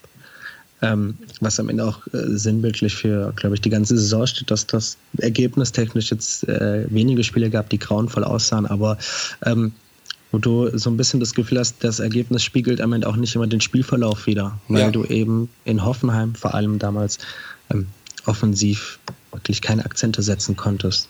Ja, also ich glaube, neben allem, was, was sich dann in der äh, Rückrunde auch geändert hat, sicherlich ähm, sportlich, muss man auch sagen, dass wir ähm, in der Hinrunde das eine oder andere Mal das Spielglück nicht hatten, was wir eben in der Rückrunde dann ja. zum Glück auf unserer Seite hatten. Ja, und die bekannten Probleme, die wir am Anfang ein bisschen auf, äh, aufgegriffen haben und vielleicht dann bei der Entlassung von Wolf näher drauf eingehen. Die Rolle von Beck in diesem System. Ja. Ähm, gut, ich würde sagen, lassen, lassen wir hoffen, das regt hier nur auf. Ja. Ähm, Leverkusen hat dann mit der ersten Heimniederlage die Grenzen aufgezeigt, fand ich. Richtig, das war ja, da haben wir ja es fast geschafft, ein Jahr lang ungeschlagen zu sein zu ja. Hause. Ein paar Tage haben wir es, glaube ich, nicht geschafft, aber ja, da war dann eine Mannschaft da, da hast du einfach gesehen, das, äh, das ist einfach ein anderes Level. Konntest du nicht mithalten. War es dann so vielleicht gedanklich so, Leverkusen war ja davor, ne? Dann habe ich es eventuell falsch aufgeschrieben, denn Leverkusen war tatsächlich, jetzt habe ich es hier davor, genau. Leverkusen war vor Hoffenheim. Ja. Hoffenheim war ja damals in der, Eng in der englischen Woche. Ja. Ähm, genau, Bayern das Spiel gegen die Bayern. Das Spiel gegen die Bayern. Nicht ganz so gut gelaufen wie in der Rückrunde. Ähm, ja. Aber ähm, man hatte zumindest das Gefühl, irgendwie, hey, ähm, die, die werfen sich da rein, die Jungs. Ähm, die halten da eigentlich auch ganz gut mit. Ähm, du kannst jemanden wie Lewandowski nicht, nicht komplett ausschalten, dachte man zumindest damals. Äh, der hat sicher ähm, schon äh, die eine oder andere Chance gehabt, aber so richtig ähm, sind wir da tatsächlich nicht in Bedrängnis geraten. Aber ist das nicht immer, also weil du gerade gemeint hast, dass, dass, dass das so auch gut aufopfernd war, ähm, ist ja immer so gegen die Bayern gewesen. Das war jetzt kein, also ich kann mich an wenige Spiele gegen die Bayern erinnern, wo man am Ende nicht der Mannschaft vorwerfen konnte, dass sie ähm, alles, was in ihrer Macht steht, versucht hat. Nee, ja, also. also weil, weil ich weiß, dass, dass nach dem Spiel ähm, also vielleicht auch dann, glaube auch ein bisschen von mir äh, Stimmen laut wurden, ähm, dass man zeigt, dass man auch gegen, gegen die großen Bayern ja, ähm, immer gut mithalten kann. Wobei halt Bayern bei uns in der Historie dann immer so war, dass, dass wir es am Ende wirklich versucht haben, dass ja. es äh, oftmals sehr, sehr eng war. Und gut, so nah an dem Punktgewinn warst du halt auch lang nicht mehr. Genau, das hat man nach dem Spiel auch genauso gesagt. Ähm, so nah war man lang nicht mehr dran und so lang wirst du auch lang nicht mehr dran kommen. Weil, ähm, ich meine, Akolo, der, der Köln-Held, da wirklich zur tragischen Figur geworden ist am Ende. Ähm, der sich den, den Ball schnappt, um den Elfmeter zu schießen, ähm, wo man auch nochmal trefflich darüber diskutieren kann, ähm, ob er jetzt wirklich auch der Richtige war der das, der das tun muss und ob ähm, es da nicht andere gegeben hat, die da Verantwortung hätten übernehmen können. Der dann aber halt einen Elfmeter schießt, der so, so schwach geschossen ist und ins Ulle-Eck rein, äh, dass der den hält äh, und äh, damit die, die Chance vertan ist. Ja. Kann man die Debatte aufmachen? Was meinst du bezüglich ähm, Möglich wäre vielleicht als Elfmeterschütze noch ein Bartstuber gewesen und eventuell ein Gentner, denn man hat am Ende dann jungen Kerl hingeschickt, einen 23, 23-Jährigen in der letzten Minute gegen die Bayern vor der Heimkurve. Ja, richtig. Also ist das nicht, sind das nicht vielleicht die Momente, wo du die Erfahrung brauchst, Leute, die sich vielleicht mit diesen Situationen oder ähnlichen Situationen, die da Erfahrungen sammeln konnten, die vielleicht ein bisschen die Coolness bewahren, die vielleicht am Ende auch ein bisschen ruhiger sind, weil ich hatte den Eindruck, dass er da sehr, sehr angespannt stand. Ich glaube, Rafinha oder so, von, er wurde ja noch von ein paar Bayern-Spielern bedrängt. Ähm, bis der Elfmeter ausgeführt wurde, ging, verging auch eine, eine gute Zeit. Ähm, ja, ich finde, du hast also ja im Fernsehen hast ja auch gesehen, äh, wie er da den Ball nimmt, ähm, den hinlegt, ähm, zurückläuft und wartet, dass, dass der Elfmeter ja, freigegeben wird. Und es dauert und es so dauert. richtig wohl hat er sich in seiner Haut nicht gefühlt. Und wer kann es ihm, also wir, wir, haben ja nicht mit ihm gesprochen oder so, aber wer kann es ihm ja in dem Moment verübeln? Deswegen nee, kann man ja niemals irgendeinen Vorwurf an ihn äh, am Ende geben, sondern einfach die Frage, ähm, wie kam es dazu, dass äh, Akolo den Elfmeter geschossen hat? Ich weiß nicht, ich glaube, wollte er es selber. Und wie kam es dazu, dass man, das ist eine Frage, die ich mir persönlich stelle, wieso wurde er so bedrängt und ist niemand in der Nähe gewesen? Hm. Ähm, ich weiß nicht, ob ich es vielleicht ein bisschen zu dramatisch im, im Kopf habe, das kann gut sein, aber es, das hat sich so auch wieder ein bisschen reingesetzt in den Kopf. Da steht er komplett alleine, wird umgarnt von, von Bayern-Spielern ähm, und gefühlt ist er dem komplett alleine ausgesetzt. Und ja. am Ende halt die Frage, ähm, wieso man vielleicht nicht Bartstuber, dem ja doch nachgesagt wird, dass das eigentlich auch klappen könnte. Oder ein Gentner ähm, die Möglichkeit ergriffen hat und gesagt hat, das ist jetzt ein Job für uns, denn Erfahrung. Ja, also die, die, die, die ganze Diskussion um die Erfahrung in der Hinrunde, also wo hätte es einen Moment gegeben, wo du Erfahrung mehr gebraucht hättest als da? Richtig, ja. Und äh, man muss sich auch die Frage stellen, ähm, inwie, inwieweit zu dem Zeitpunkt dann auch das Mannschaftsgefüge dann intakt war. Ja, das hast du dann äh, noch in Mainz dann am Ende vielleicht klar gesehen. Ähm, es hatte so den Eindruck, also wenn man vielleicht noch eins da damals hervorheben will, Kaminski im Sturm. Das war so, das war so ehrlich gesagt das, was ich so ein bisschen vermisst habe beim VfB. Eben auch den Mut für solche Entscheidungen nach der Verletzung von Terodde. Ja. Ähm, Kaminski vorne hinzustellen, der seinen Job, glaube ich, auch gut gemacht hat Absolut, und die ja. auch gut halten konnte. Ähm, hatte so einen leicht modernen Hauch, fand ich, wie wir ähm, uns da nicht der Situation geschlagen gehen und dann, dann sagen, gut, dann schauen wir, dass wir halt am Ende ähm, Asano oder sonst wer nach vorne stellen, ja, mhm. sondern dass wir am Ende dann versuchen, unserem Spielstil bzw. der Idee, dann quasi sich durch die hohen Bälle befreien zu können und eine der vorne, die erstmal halten kann, nicht verabschiedet haben. Ja. Und äh, am Ende äh, mit viel Mut an die Aufgabe herangegangen sind. Das ist das, was positiv in Erinnerung bleibt. Ansonsten hat, hattest du das Gefühl, dass das Spiel einiges bezüglich Wolf entschieden hat? Nee, hatte ich tatsächlich nicht weil man ja sagen musste, ähm, tatsächlich wäre ein Punkt, also der Ausgleich wäre im gesamten Spielverlauf nicht unverdient gewesen. Und man ist ja da eigentlich auch trotz allem relativ, zumindest mir ging es so, relativ positiv gestimmt rausgegangen, ähm, weil man sich zum einen nicht äh, hat irgendwie abschlachten lassen äh, und zum anderen eigentlich tatsächlich ganz gut mitgehalten hat. Und ja, es hat halt nicht, nicht gelangt, dafür waren es dann auch die Bayern, das kann man sich dann noch irgendwie erklären, aber schlecht war es ja eigentlich nicht. Nee, das nicht, nur ich frage mich, ob die Enttäuschung und das, ob das noch kanalisiert werden konnte. Weil gefühlt hat sich die ähm, durch die Pause ein bisschen bei mir zumindest getragen.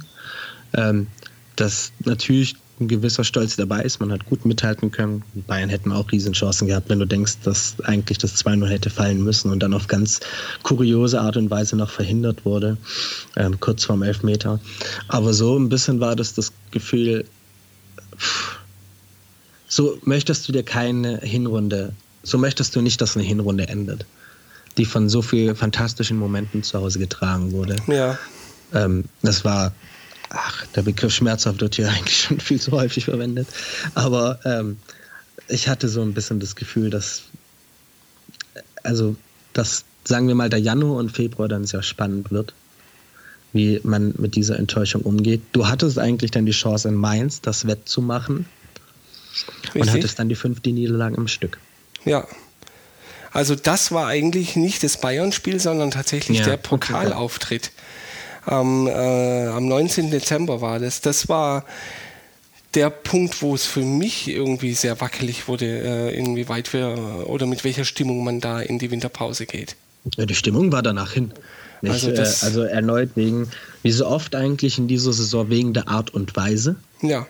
Ähm, die all das, was du gegen die Bayern gesehen hast, diese Griffigkeit, diese äh, gewisse Zweikampfstärke, du bist ja gefühlt nicht mal reingekommen in das Spiel, ähm, hast trotzdem geführt, hattest dann auch per Elfmeter die Chance. Mhm. Und ähm, dann hat es auch diesmal, ja. Hat es versammelt. Auch. Ja. Ja, und ähm, ich meine, da war man äh, dann gegen, äh, gegen einen äh, äh, ja, Mitkonkurrenten aus der Liga, der äh, definitiv in der gleichen Region äh, unterwegs war, ähm, wo man sich was erhoffen konnte. Dermaßen unterlegen am Ende, da, ja, wie du gesagt hast, danach war es rum eigentlich. Und ja, es erinnerte so ein bisschen, das habe ich mir noch notiert, leicht an das vorherige Jahr, wenn auch nicht so gravierend, wenn man an das Spiel gegen Würzburg damals zurückdenkt. Das war auch das letzte Spiel. Ja. Im Kalenderjahr äh, 3-0, glaube ich. Oh ja. Ähm, wo du dich auch gefragt hast, wie das denn alles klappen soll. Und wo du dich in Mainz dann auch gefragt hast, ähm, ganz konkret, an was liegt es denn jetzt? Was für Probleme haben wir denn? Und das ist vielleicht ein guter Übergang, ein Resümee der Hinrunde zu ziehen und ein bisschen auf den Winter zu schauen, was da passiert ist. Ja. Wir haben am Ende. Was hast du denn so unter, unter Wolf als, als Hauptproblem gesehen? Ich glaube, wenn man es ganz einfach ausdrücken will, ist, wir haben einfach zu wenig Tore geschossen. Ja. Ja, also ich meine, wir sind in die Saison gegangen ähm, mit einer Mannschaft aus der zweiten Liga, wo der, wo die, die Offensive das Schmuckstück war, ja, wo, wo man mit Terodde den Torschützenkönig hatte, wo viele Tore geschossen wurden ähm, und er die, die Abwehr so gewackelt hat. Ähm, und Wolf dann völlig nachvollziehbar ähm, eben den Ansatz gewählt hat, die Abwehr zu stabilisieren was eigentlich auch ganz gut funktioniert hat. Ja, also ich meine, wir haben es vorhin schon gesagt, ähm, wir haben uns nie wirklich abschlachten lassen. Ja, es waren am Ende doch immer relativ knappe Spiele. Ja. Klar, wenn du ein Tor zu viel kriegst, verlierst du auch und am Ende zählt das Ergebnis. Fünf Euro ins Phrasenschwein. Aber trotzdem, äh, eigentlich hat der Ansatz gepasst, erstmal die Abwehr zu stabilisieren. Ähm, was darüber halt völlig verloren gegangen ist, ist jegliche Offensivbewegung. Eben, ähm, Punkt ist, in der letzten, in der Zweitligasaison hatten wir ein, also am Ende ein Gegentor mehr als jetzt. 37 waren es am Ende. Ähm, aber du hattest Spiele, wo du dich halt komplett hast abschlachten lassen. Oder zumindest auch dafür gesorgt hast, dass dein eigener Spielverlauf sehr, sehr anstrengend wurde. Wenn mhm. du an die ständigen Gegentreffer in Bielefeld denkst, wenn du an die acht Dinge, die du am Ende von Dresden eingeschenkt bekommen Absolut, hast, in den zwei ja, Spielen ja. zurückdenkst, ein 0 zu 2 in Nürnberg aufzuholen, hat alles für emotionale Spielverläufe gesorgt, allerdings aber auch immer für ein richtig dickes Brett, was du dann erstmal bewältigen musstest. Ähm, deswegen war ich ein bisschen überrascht, dass wir am Ende nur bei 37 Gegentoren dastanden. Aber ähm, ich glaube, Priorität war dann vor allem auch, dass du halt in keinem Spiel dir durch äh, individuelle Fehler am Ende so schnell die Chance nimmst zu punkten. Mhm. Und am Ende so ein Augenmerk auf die, auf die Defensive gelegt hast, die sich ja in den letzten Jahren auch das, was Korko dann übernehmen und verfeinern konnte, stabilisiert hat. Ja. Und wie, ja. Ähm, aber die offensive Durchschlagskraft in der zweiten Liga war halt durch, durch das Paar Insua und Terodde stark da. Ansonsten ist sie halt wirklich stark abhanden gekommen. Das stimmt. Richtig. Und am Ende, ach, schwierig gewesen. Ich guck mal. In der zweiten Liga haben wir halt 63 Tore geschossen. Es ist auch die Frage äh, der Gegnerqualität jeweils. Sollte man mhm. ja auch nicht vernachlässigen. Aber so kadertechnisch würde ich da mit dir mitgehen. Die Frage ist halt, ähm, ob das, hat das an Spielermaterial gefehlt, das nicht mehr ging? Hat, oder hat das halt an der Ausrichtung gefehlt? Beziehungsweise war die Ausrichtung dann in einem gewissen Sinne zu extrem oder sogar fehlerhaft? Weil das ist so ein bisschen die Frage, die ich mir stelle. Ich würde sagen, es war eine Mischung aus mehreren Dingen, die, die du genannt hast. Und dazu kommt auch, dass ich zumindest das Gefühl hatte, dass dann auch gegen Ende hin ähm, auch die Mannschaft tatsächlich nicht mehr mitgezogen hat. Ja, ja also das, das wäre dann die andere Ebene quasi. Richtig. Die wir vielleicht noch beim Schalke-Spiel voll aufgreifen können. Dann jedenfalls gab es ja den Wechsel von Terodde auf Gomez. Richtig, genau. Hatte aber auch nicht den Eindruck, dass das wirklich die Schwachstelle löst, weil ich fand jetzt Terodde am Ende nicht die Schwachstelle in unserem Spiel. Nein, also ich meine, ähm, es war ja dann äh, allenthalben zu lesen und ähm, auch, auch meine Meinung. Ähm, du kannst, egal wer da vorne drin steht und, und wie der Spieler heißt, wenn da nichts ankommt, und das war das große Problem, dass, äh, dass Terodde in der Hinrunde zumindest ja komplett äh, verkümmert ist da vorne, keine Bälle bekommen und die paar wenigen, die er bekommen hat, ähm, dann irgendwie auch nicht so richtig verwerten konnte. Aber auch wenn ein, wenn ein Gomez vorne drin steht und er nicht ins Spiel einbezogen ist und, äh, und, und Bälle bekommt, dann kann er genauso wenig machen. Es gab dann ja währenddessen auch, äh, gut, natürlich wurde der, der Gomez-Transfer dann medial sehr gehypt. Klar, so, der Sohn kommt quasi zur Stadt zurück, etc. Richtig, genau. Ähm, aber trotzdem, ja, hatte man also man hatte zu Beginn der, also in, während dem Winter die Befürchtung, das wird jetzt die Probleme erstmal nicht lösen, weil hier äh, ein Heilsbringer dargestellt wird, der, glaube ich, seine Rolle, der einfach angewiesen ist und der seine Rolle nur gerecht werden kann, wenn er eben die Bälle bekommt, wie mhm. du es gerade gesagt hast. Ähm, und deswegen fand ich es am Ende, das hat ja die Probleme nicht gelöst. So. Ähm, deswegen wurde der Transfer, zumindest wie ich es mit noch bekam, mitbekommen habe, auch wenn er medial eingeschlagen ist wie eine Bombe, ähm, teilweise auch sehr kritisch beäugt. Noch dazu hast du dich ja wieder von einem Aufstiegsgesicht getrennt. Genau. Was halt dazu kommt und dann irgendwie auch ein bisschen traurig war. Und da kann man auch sagen, vielleicht zum direkten Konkurrenten nach Köln. Natürlich, das, das, das äh, stand ja durchaus zu befürchten, auch wenn Köln mit so einer Hinrunde äh, natürlich eigentlich überhaupt nicht mehr hätte so nah rankommen dürfen, wie sie es am Ende dann doch noch geschafft haben.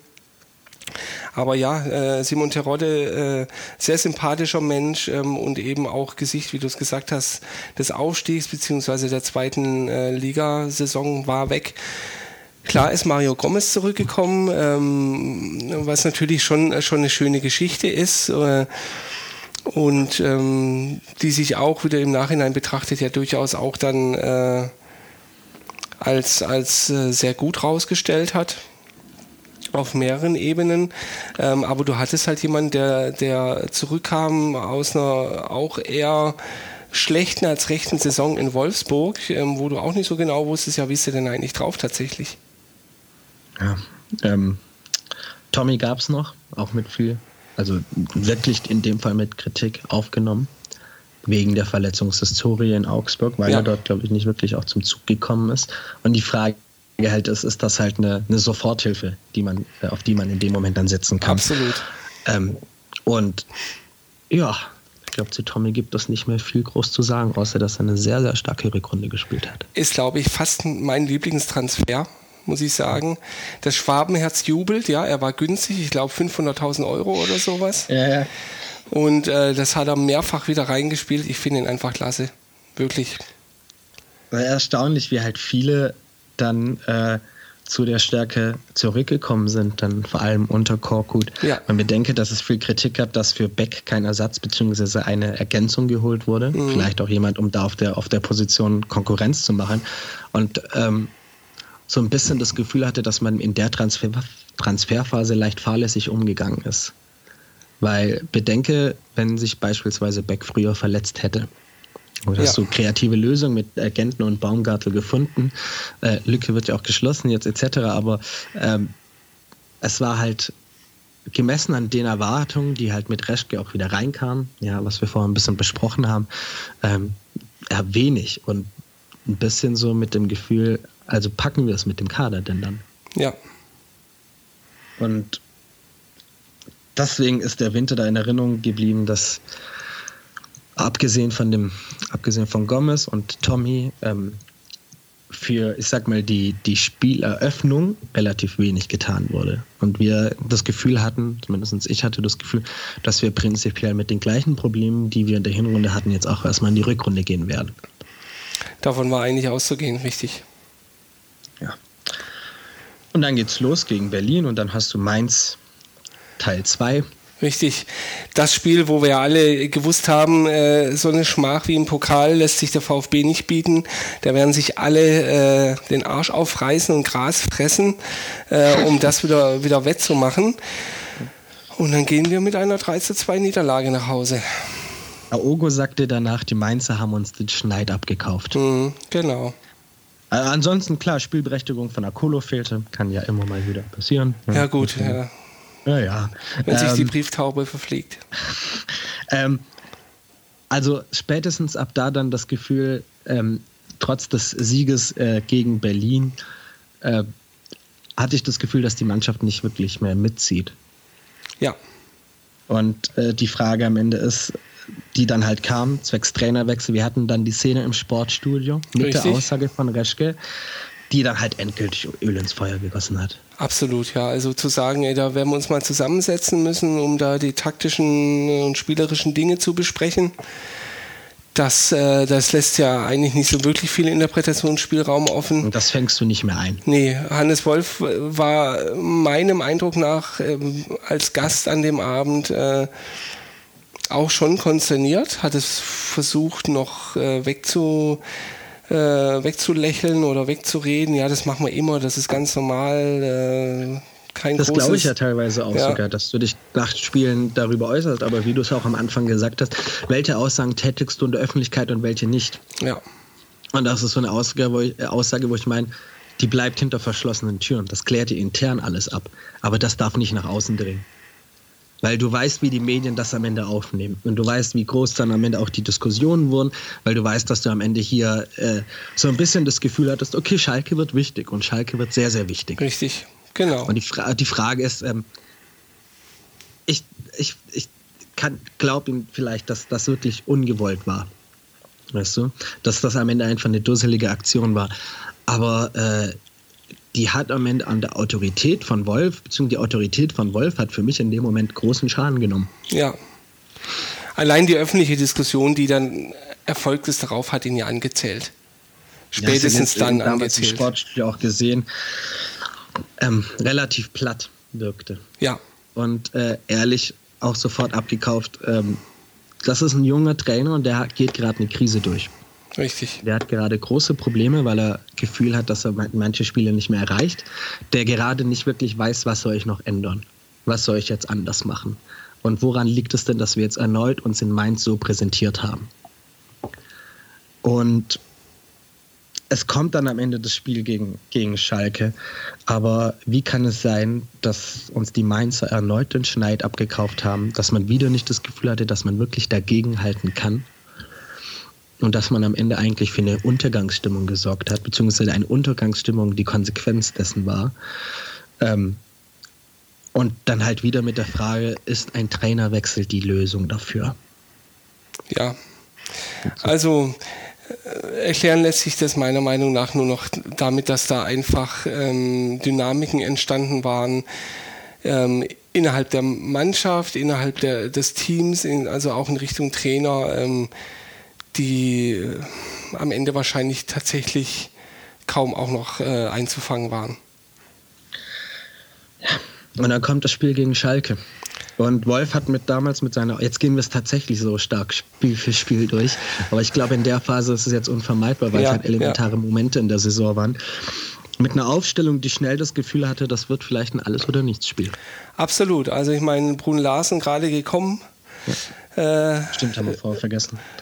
Steht, ähm, steht direkt äh, in, der, in der Ausstellung drin. Badstuber war verletzt. Ähm, dann äh, dafür ist äh, Kaminski dann reingekommen. Ähm, Özcan stand, äh, stand mit drin, ja, also äh, es war eine relativ offensive Aufstellung tatsächlich. Ähm, anders als, äh, als die vielen, vielen Spiele zuvor. Und ein Aogo und ein Beck durften nicht spielen. Ja. Ja. Und das ist dann, wie damals in ähm, Cottbus, leider auch irgendwie krachend schief gegangen für Brunlasen. Absolut, ja. Also ich meine, äh, das 1-0 kassieren wir in der 14. Minute durch Naldo, der einen Kopfballtreffer macht, was auch völlig überraschend ist. Das ist eine Sensation gewesen. Ja. Wahnsinn. Dass, äh, dass der äh, da gefährlich ist, ja, konnte man nicht wissen. Und ganze vier Minuten später fault dann äh, Brun Larsen. Ähm, äh, wer war's? Weiß ich nicht. Harit oder Goretzka? Ich kann gerne nachschauen. Einer von, wenn, das, wenn das, das Bild so vervollständigt. Ja, ist, ist eigentlich auch egal. Macht ein dummes Foul. Ähm, 11 Meter 2-0. Ähm, nach 20 Minuten ist das ganze Spiel schon gelaufen und von der Mannschaft kam dann nichts mehr. Also das war tatsächlich das erste und bisher zum Glück auch einzige Mal, dass ich in der Halbzeitpause mir ernsthaft überlebt, überlegt habe zu gehen, ja? weil ich mir gedacht habe, hey, du hast mit deinem Leben auch noch was Besseres vor, als dir das anzuschauen, was die da bieten auf dem Platz. Gut. Es fehlte halt ähm, auch für mich in dem Moment der, der eigene Glaube und auch das, was dann am Ende vom Spielfeld auf den Rängen transportiert wurde, auch wirklich die Kraft, das hier irgendwo noch zu brechen, sich erneut dem Widerstand auszusetzen. Ähm, wenn wir die Rolle von Wolf dann langsam da beäugen wollen, finde ich es prinzipiell nachvollziehbar, dass ein bisschen, sage ich mal, der, dass neue Ideen versucht werden zu entwickeln, dass man versucht hat, äh, mit einem leicht veränderten Personal die, das Spiel anzugehen. Ähm, aber siehst du, also ich weiß, ich weiß es nicht genau, aber findest du, das ist am Ende dann, war das ein Akt der Hilflosigkeit? Oder war das am Ende ein Akt, der einfach nur krachend schief gegangen ist? Weil für Brun Larsen hat das streckenweise dann halt auch fatale Konsequenzen. Ist er dann eigentlich kaum noch zum Zug gekommen? Ja, das, da, da hat sich eigentlich die Geschichte von Bunic wiederholt, ja. Der war ja. danach auch durch. Ähm, also für mich hatte es schon ein, war es schon ein bisschen ein Akt der Verzweiflung und vielleicht auch des Trotzes. Ähm, und, und das alles oder nichts. Das Beck war auch am, Spiel davor, wurde draußen äh, vorgelassen, Aogo halt nicht. Und du hast es versucht, dann mit de deinem Personal, ich sag mal deinem, in Anführungszeichen, Personal anzugehen. Und das geht schief und was dann am Ende gefolgt ist, ist eine Entlassung gewesen, mit der man dann gerechnet hat, aber die trotzdem in einen gefühlsmäßig sehr negatives Tal gegangen ist. Absolut, ja. Wehgetan. Ja. Sehr viel. Ja. Und das muss man, glaube ich, jetzt wirklich länger besprechen. Absolut. Also man ist nach dem Spiel rausgegangen. Ich bin natürlich nicht gegangen, um das noch äh, zu vervollständigen, sondern da geblieben. Ähm, wusste aber, hier passiert was. Ähm, weil das, das war am Ende wirklich ein Offenbarungseid, der da abgeliefert wurde. Ähm, und mir persönlich ging es so, man irgendwann ins Bett gegangen und man steht morgens auf. Das Erste, was man dann auf Twitter, glaube ich, war es irgendwo, liest, ja, Hannes Wolf nicht mehr Trainer beim VfB.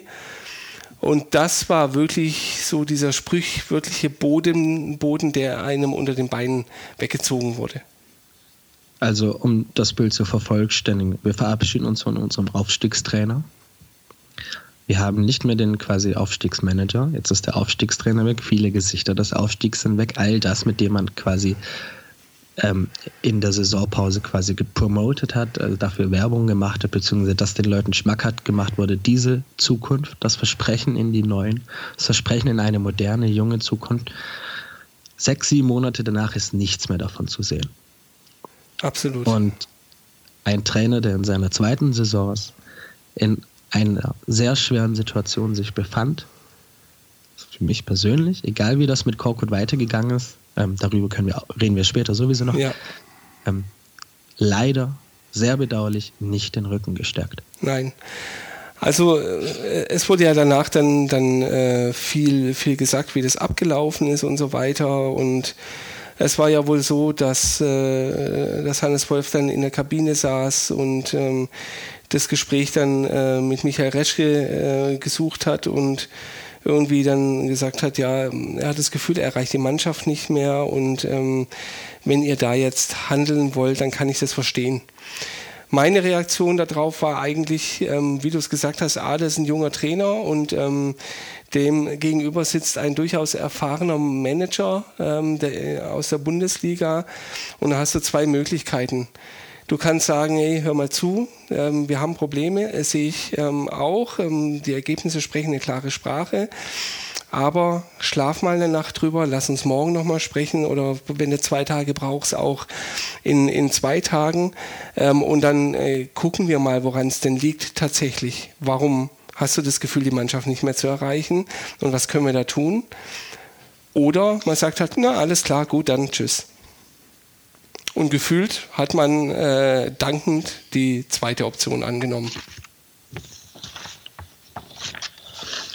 Ja, und ich bin bei dem Thema irgendwie immer ein bisschen immer noch sprachlos, weil ähm, also was erwartest du dir denn, wenn du einen jungen Trainer von Anfang an holst?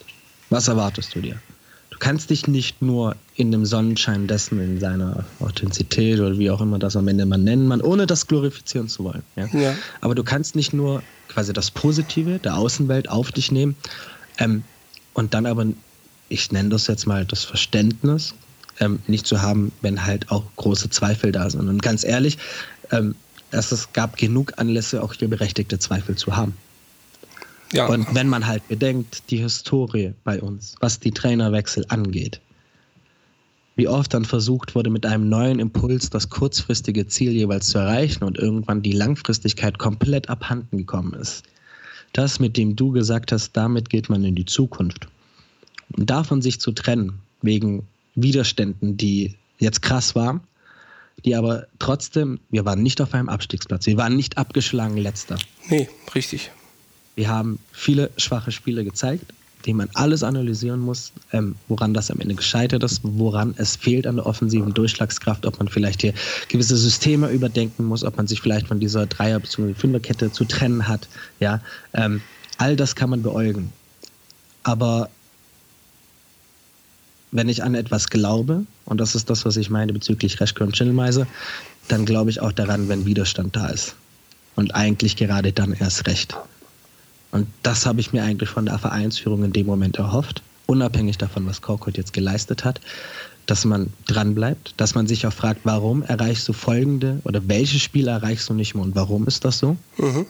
dass du die, dass du einfach diese Ebene, vielleicht haben sie es gemacht, keine Ahnung, aber gefühlt hat es nicht den Eindruck, dass du diese Ebene der Fragen einfach erreichst und dann am Ende die richtigen Schlüsse daraus ziehst.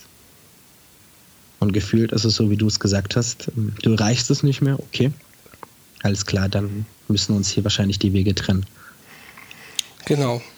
Ich meine, es, es gibt natürlich auch eine, eine hypothetische Konstellation, ähm, dass es vielleicht ja tatsächlich so war, äh, dass, ähm, dass man auch Hannes Wolf dann äh, auch von Seiten des, des Vereins oder äh, jetzt in Person von Michael Reschke oder auch Wolfgang Dietrich vielleicht auch angesehen hat, ähm, das wird nichts mehr, ja, der Kerle ist, äh, ist am Ende.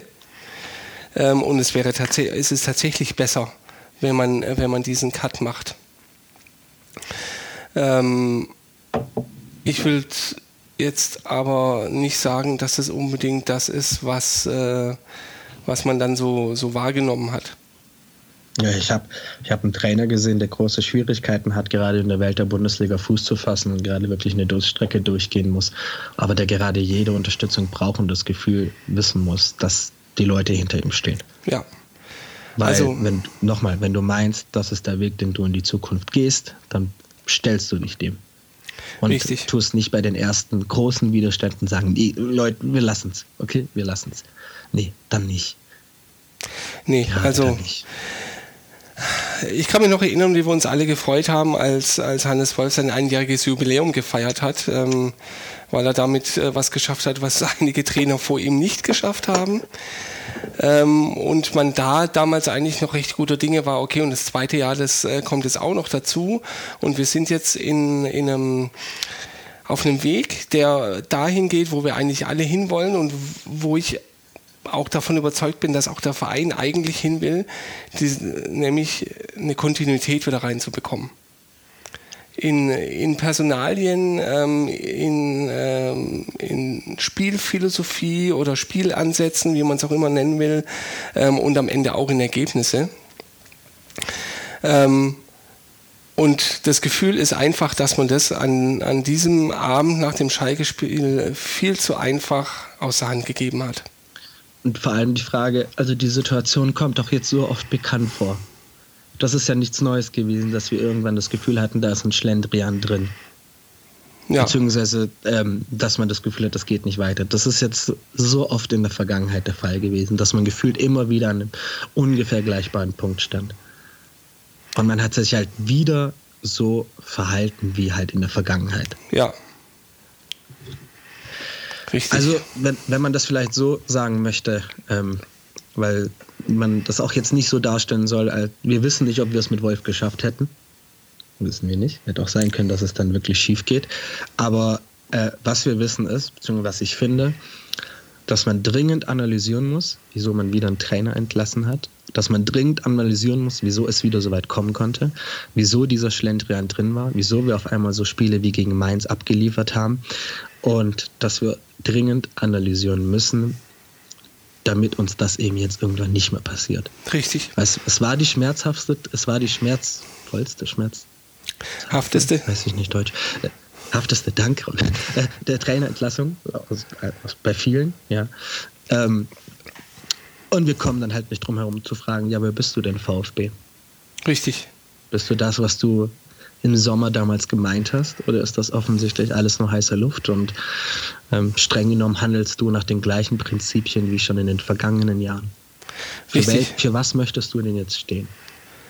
Also das ist auch tatsächlich eine, eine Frage, die ich mir genau da auch gestellt hatte, auch äh, einen Artikel dazu geschrieben hatte und auch einen Podcast dazu gemacht hatte, ähm, weil genau das mich umgetrieben hat, dass der VfB ähm, mit einem Schlag auch den letzten Rest seiner seiner Identität oder seiner Seele oder wie man es auch immer formulieren will, äh, mit, dem, mit der Entlassung von, von Wolf verloren hatte. Ja, zumindest das, was, was wir uns von außen da ähm, äh, ja, äh, zusammengereimt haben, wo denn der VfB steht und in welche Richtung es gehen soll. Eben eben genau das ist es am Ende, ähm, weil da kommt man einfach, finde ich, nicht drum herum, um über das Thema Philosophie zu reden. Es äh, war beim Freunde-Saisonrückblick, wo das Thema Philosophie auch aufgegriffen wurde, ja. teilweise mit äh, Spielphilosophie und Vereinsphilosophie dann ein bisschen vermischt. Ähm, natürlich kann man fragen, welche Spielphilosophie hatte denn Wolf am Ende? So, was war denn, abgesehen davon, dass man erstmal versucht, äh, die defensive Stabilität zu erhalten und am Ende auch auszubauen, ähm, für was wollte er am Ende denn stehen? Genauso kann man sich aber dann auch fragen, und das finde ich ist dann noch viel wichtiger, für was will denn der Verein stehen? Will der Verein für jemand stehen, der auf, will der Verein auf Kontinuität setzen oder wollen wir, dass es am Ende eigentlich so permanent weitergeht? Und wenn Korkut irgendwann eine Schwächephase hat und man das Gefühl hat, boah, ich habe jetzt nicht das Gefühl, dass wir das drehen, dass wir da wieder jemand entlassen. Und wieder und wieder und wieder. Weil wenn das die Richtung ist, die wir am Ende hier einschlagen, dann werden wir große Probleme haben, dann auch in den nächsten Jahren. Richtig. Ja, und da war man ja, ähm, das war ja zumindest die Hoffnung vieler, auch von mir, genau. dass man davon weggekommen war.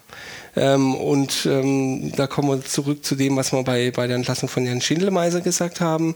Das war der erste Schritt äh, weg davon.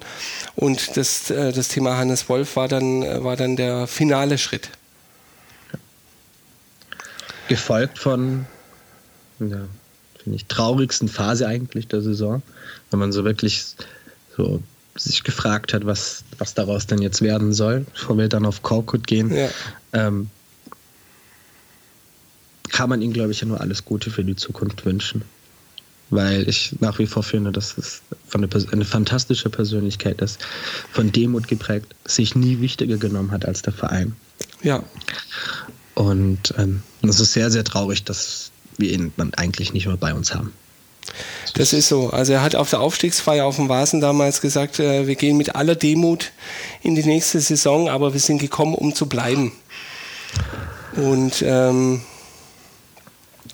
ja, ähm, er war einfach ein ganz anderer Typ Mensch, als man es so gewohnt war. Auch er war sicherlich sehr eloquent, ähm, sehr, sehr sympathisch, ähm, hat auch Ahnung vom Fußball ähm, und ist am Ende an Dingen gescheitert, die er vielleicht selber ähm, durchaus zu verantworten hat, ähm, weil er vielleicht auch teilweise nicht, nicht das Spielermaterial, um, um den Begriff mal zu verwenden hatte, ähm, ja, zur Verfügung hatte für die, für genau, die Ideen, die er hatte.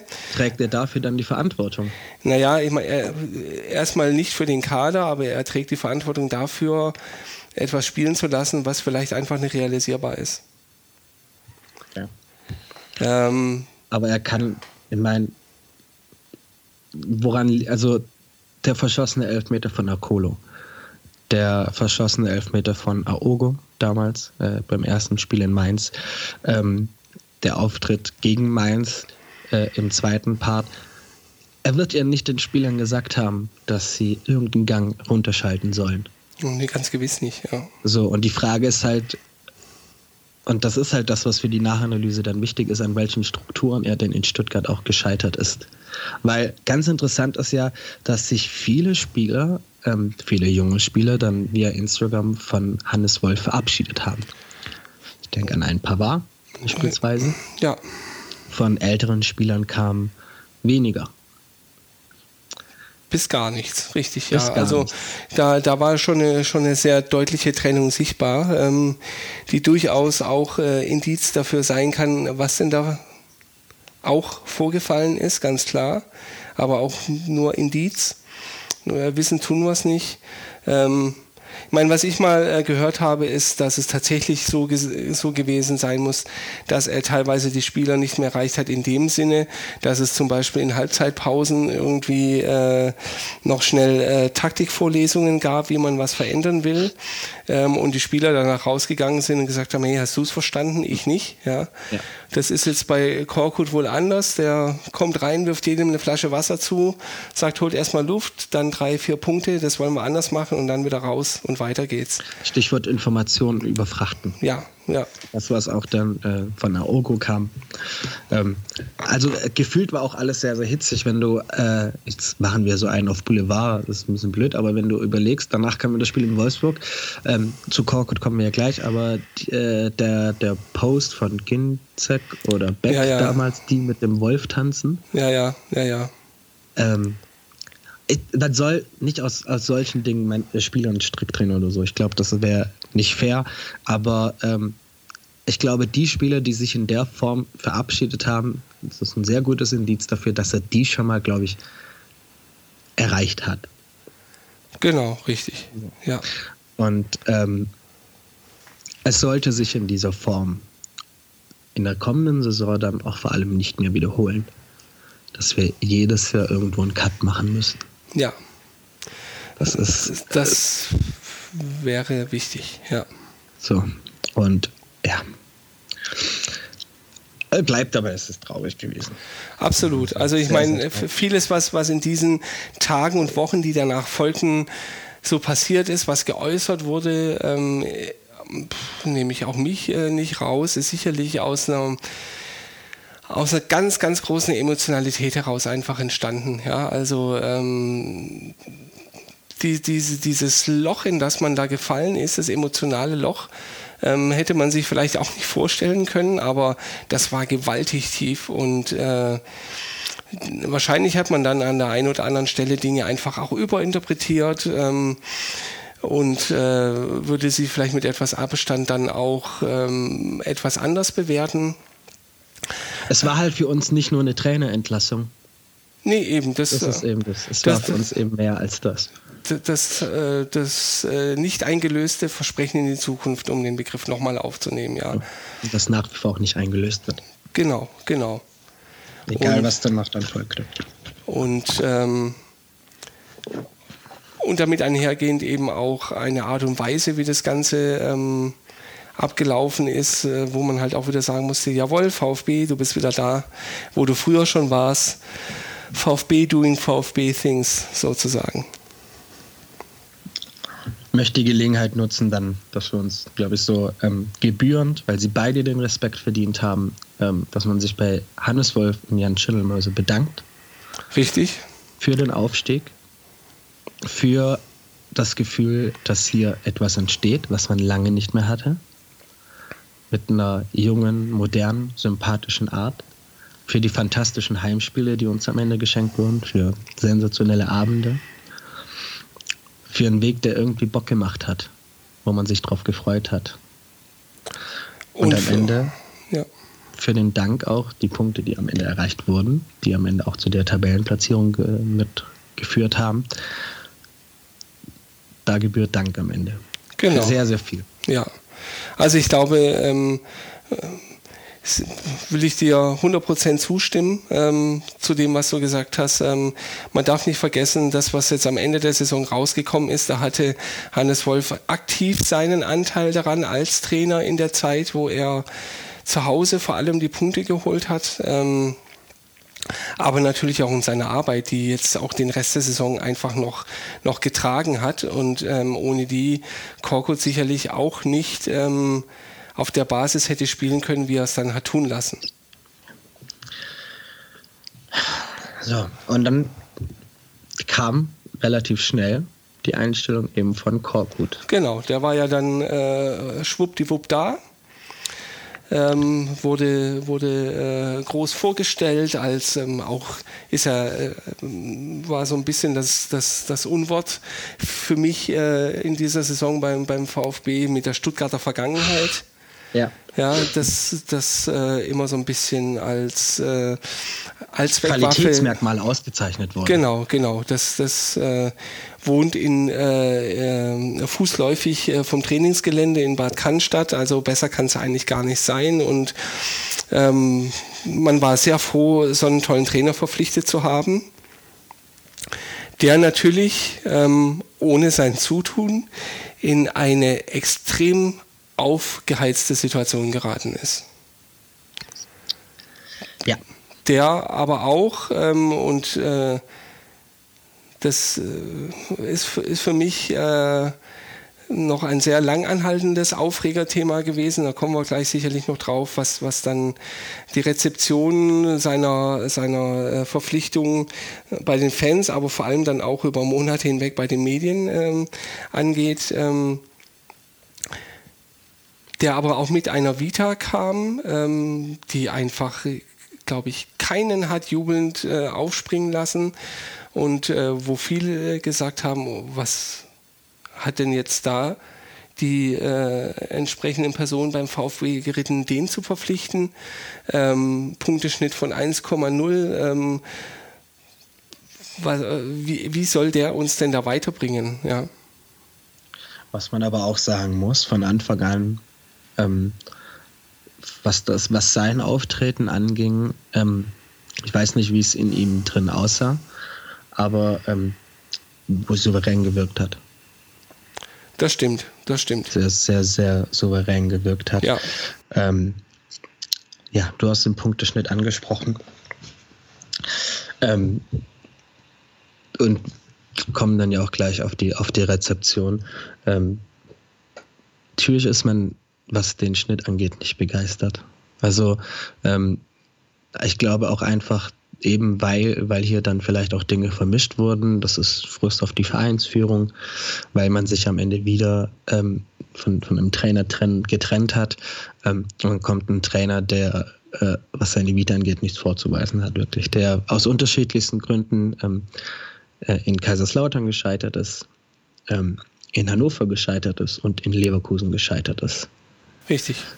Und habe noch das Bild damals bei der Pressekonferenz, das ja so rumgegeistert ist. Das war, glaube ich, so, eine, so ein, so ein Facebook-Video ähm, mit diesen ganz bösen Emojis. Weißt du das noch? Ja, richtig. Das ist so. Ja, ja. So. Und ich habe. Ach nee, wir, wir, wir müssen auf das Thema kommen. Auf das erste Training vielleicht erstmal davor, was ja so aufgenommen wurde von, von einer sehr großen schweigenden Kulisse. Ja. Und dann geht's halt los mit ähm, dem Thema, was die Medien jetzt auch noch sehr gerne aufgreifen. Genau, der Shitstorm oder Shit-Typhoon, wie auch immer man es sagen will, ja. Ähm, der, äh, der da über den Trainer reingebrochen ist ähm, und äh, sicherlich in Teilen auch da war. Also ich glaube, es, es wäre auch falsch zu sagen, dass, ähm, dass es nicht ähm, an der einen oder anderen Stelle auch wirklich Dinge waren, äh, die ausfällig waren, die wirklich gegen die Persönlichkeit gingen ähm, und die so einfach nicht, nicht äh, äh, ja, vorkommen sollten. Ähm, Zumindest meiner Wahrnehmung nach war das aber tatsächlich nicht auf Taifun Korkut als Trainer und schon, schon gar nicht gar als nicht als Person. Mensch gerichtet, sondern da ging es wirklich darum, dass man eben ganz klar der Vereinsführung gezeigt hat, was man von ihr hält und von den Entscheidungen, die da getroffen wurden. Ich meine, ich kann Korkut nicht vorwerfen, dass er den Job angenommen hat. Ach, natürlich nicht. Eben nicht. Also ähm, deswegen ist es ja eigentlich dann logisch, dass die, dass, dass die eine Ebene, dass man mit dem Punkteschnitt unzufrieden ist, dass man ihm halt wenig zutraut. Da hat uns alles eines Besseren belehrt. Kommen ja. wir nachher dazu. Ähm, aber, und ich glaube, da kann man das jetzt gar nicht mehr chronologisch aufgreifen, sondern wir jetzt Medien eine Story basteln von einer Person, weil das natürlich auch gut wirkt, die von allen gehasst wurde, die auf ganz, ganz viel Ablehnung gestoßen ist und die jetzt alle quasi in ein Tal der Freude führt. Richtig, genau.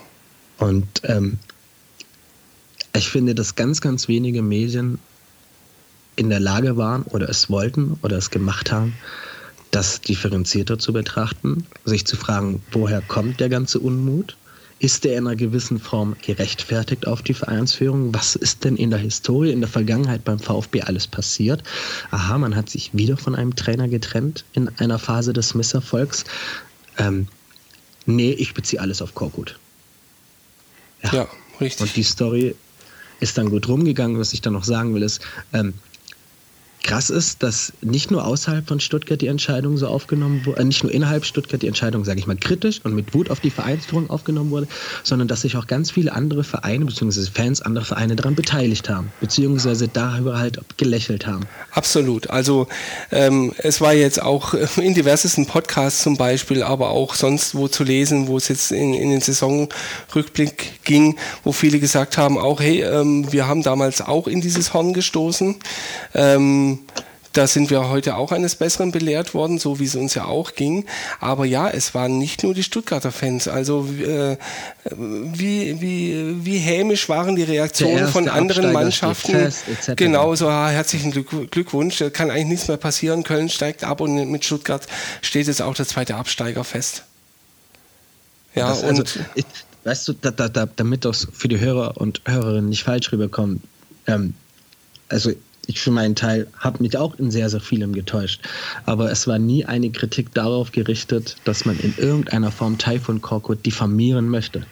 Niemals. Absolut. Also niemals als, als, als Trainer äh, Kritik am Punkteschnitt, als Person Anfeindung habe ich auch in, in der Blase, in der ich lebe, nicht mitbekommen.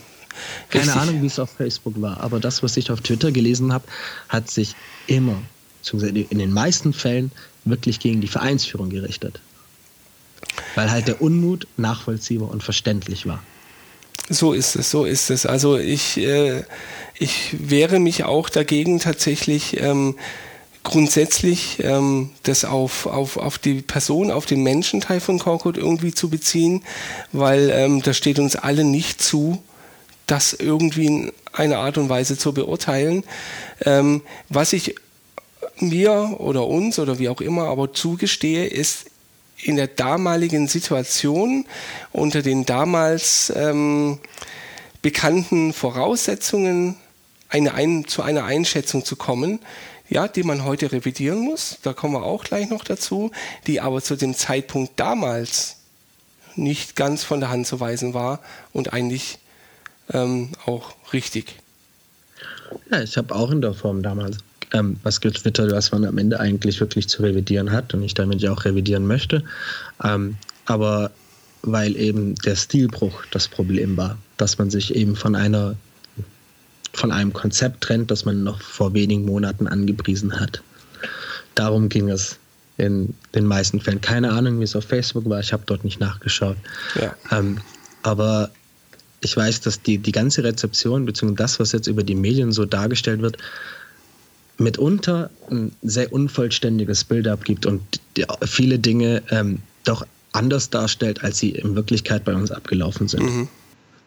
Und das ist so ein bisschen, ähm, ein bisschen, bisschen schade, weil natürlich sieht man irgendwie, sage ich mal, leicht blöd aus, aber natürlich zugunsten des Vereins, wenn man halt mit nichts rechnet und so positiv überrascht wird. Natürlich rechnet man mit eigentlich nichts. Ja, wenn man sich den Punkteschnitt anschaut, wenn man ähm, überlegt, also, wenn man einfach berechtigte Zweifel hat, aber sich jeglicher Frust eben gegen die Vereinsführung richtet, weil man so gehandelt hat.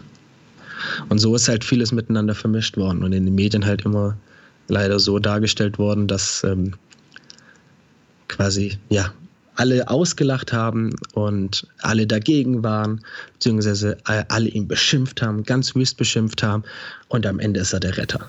Genau.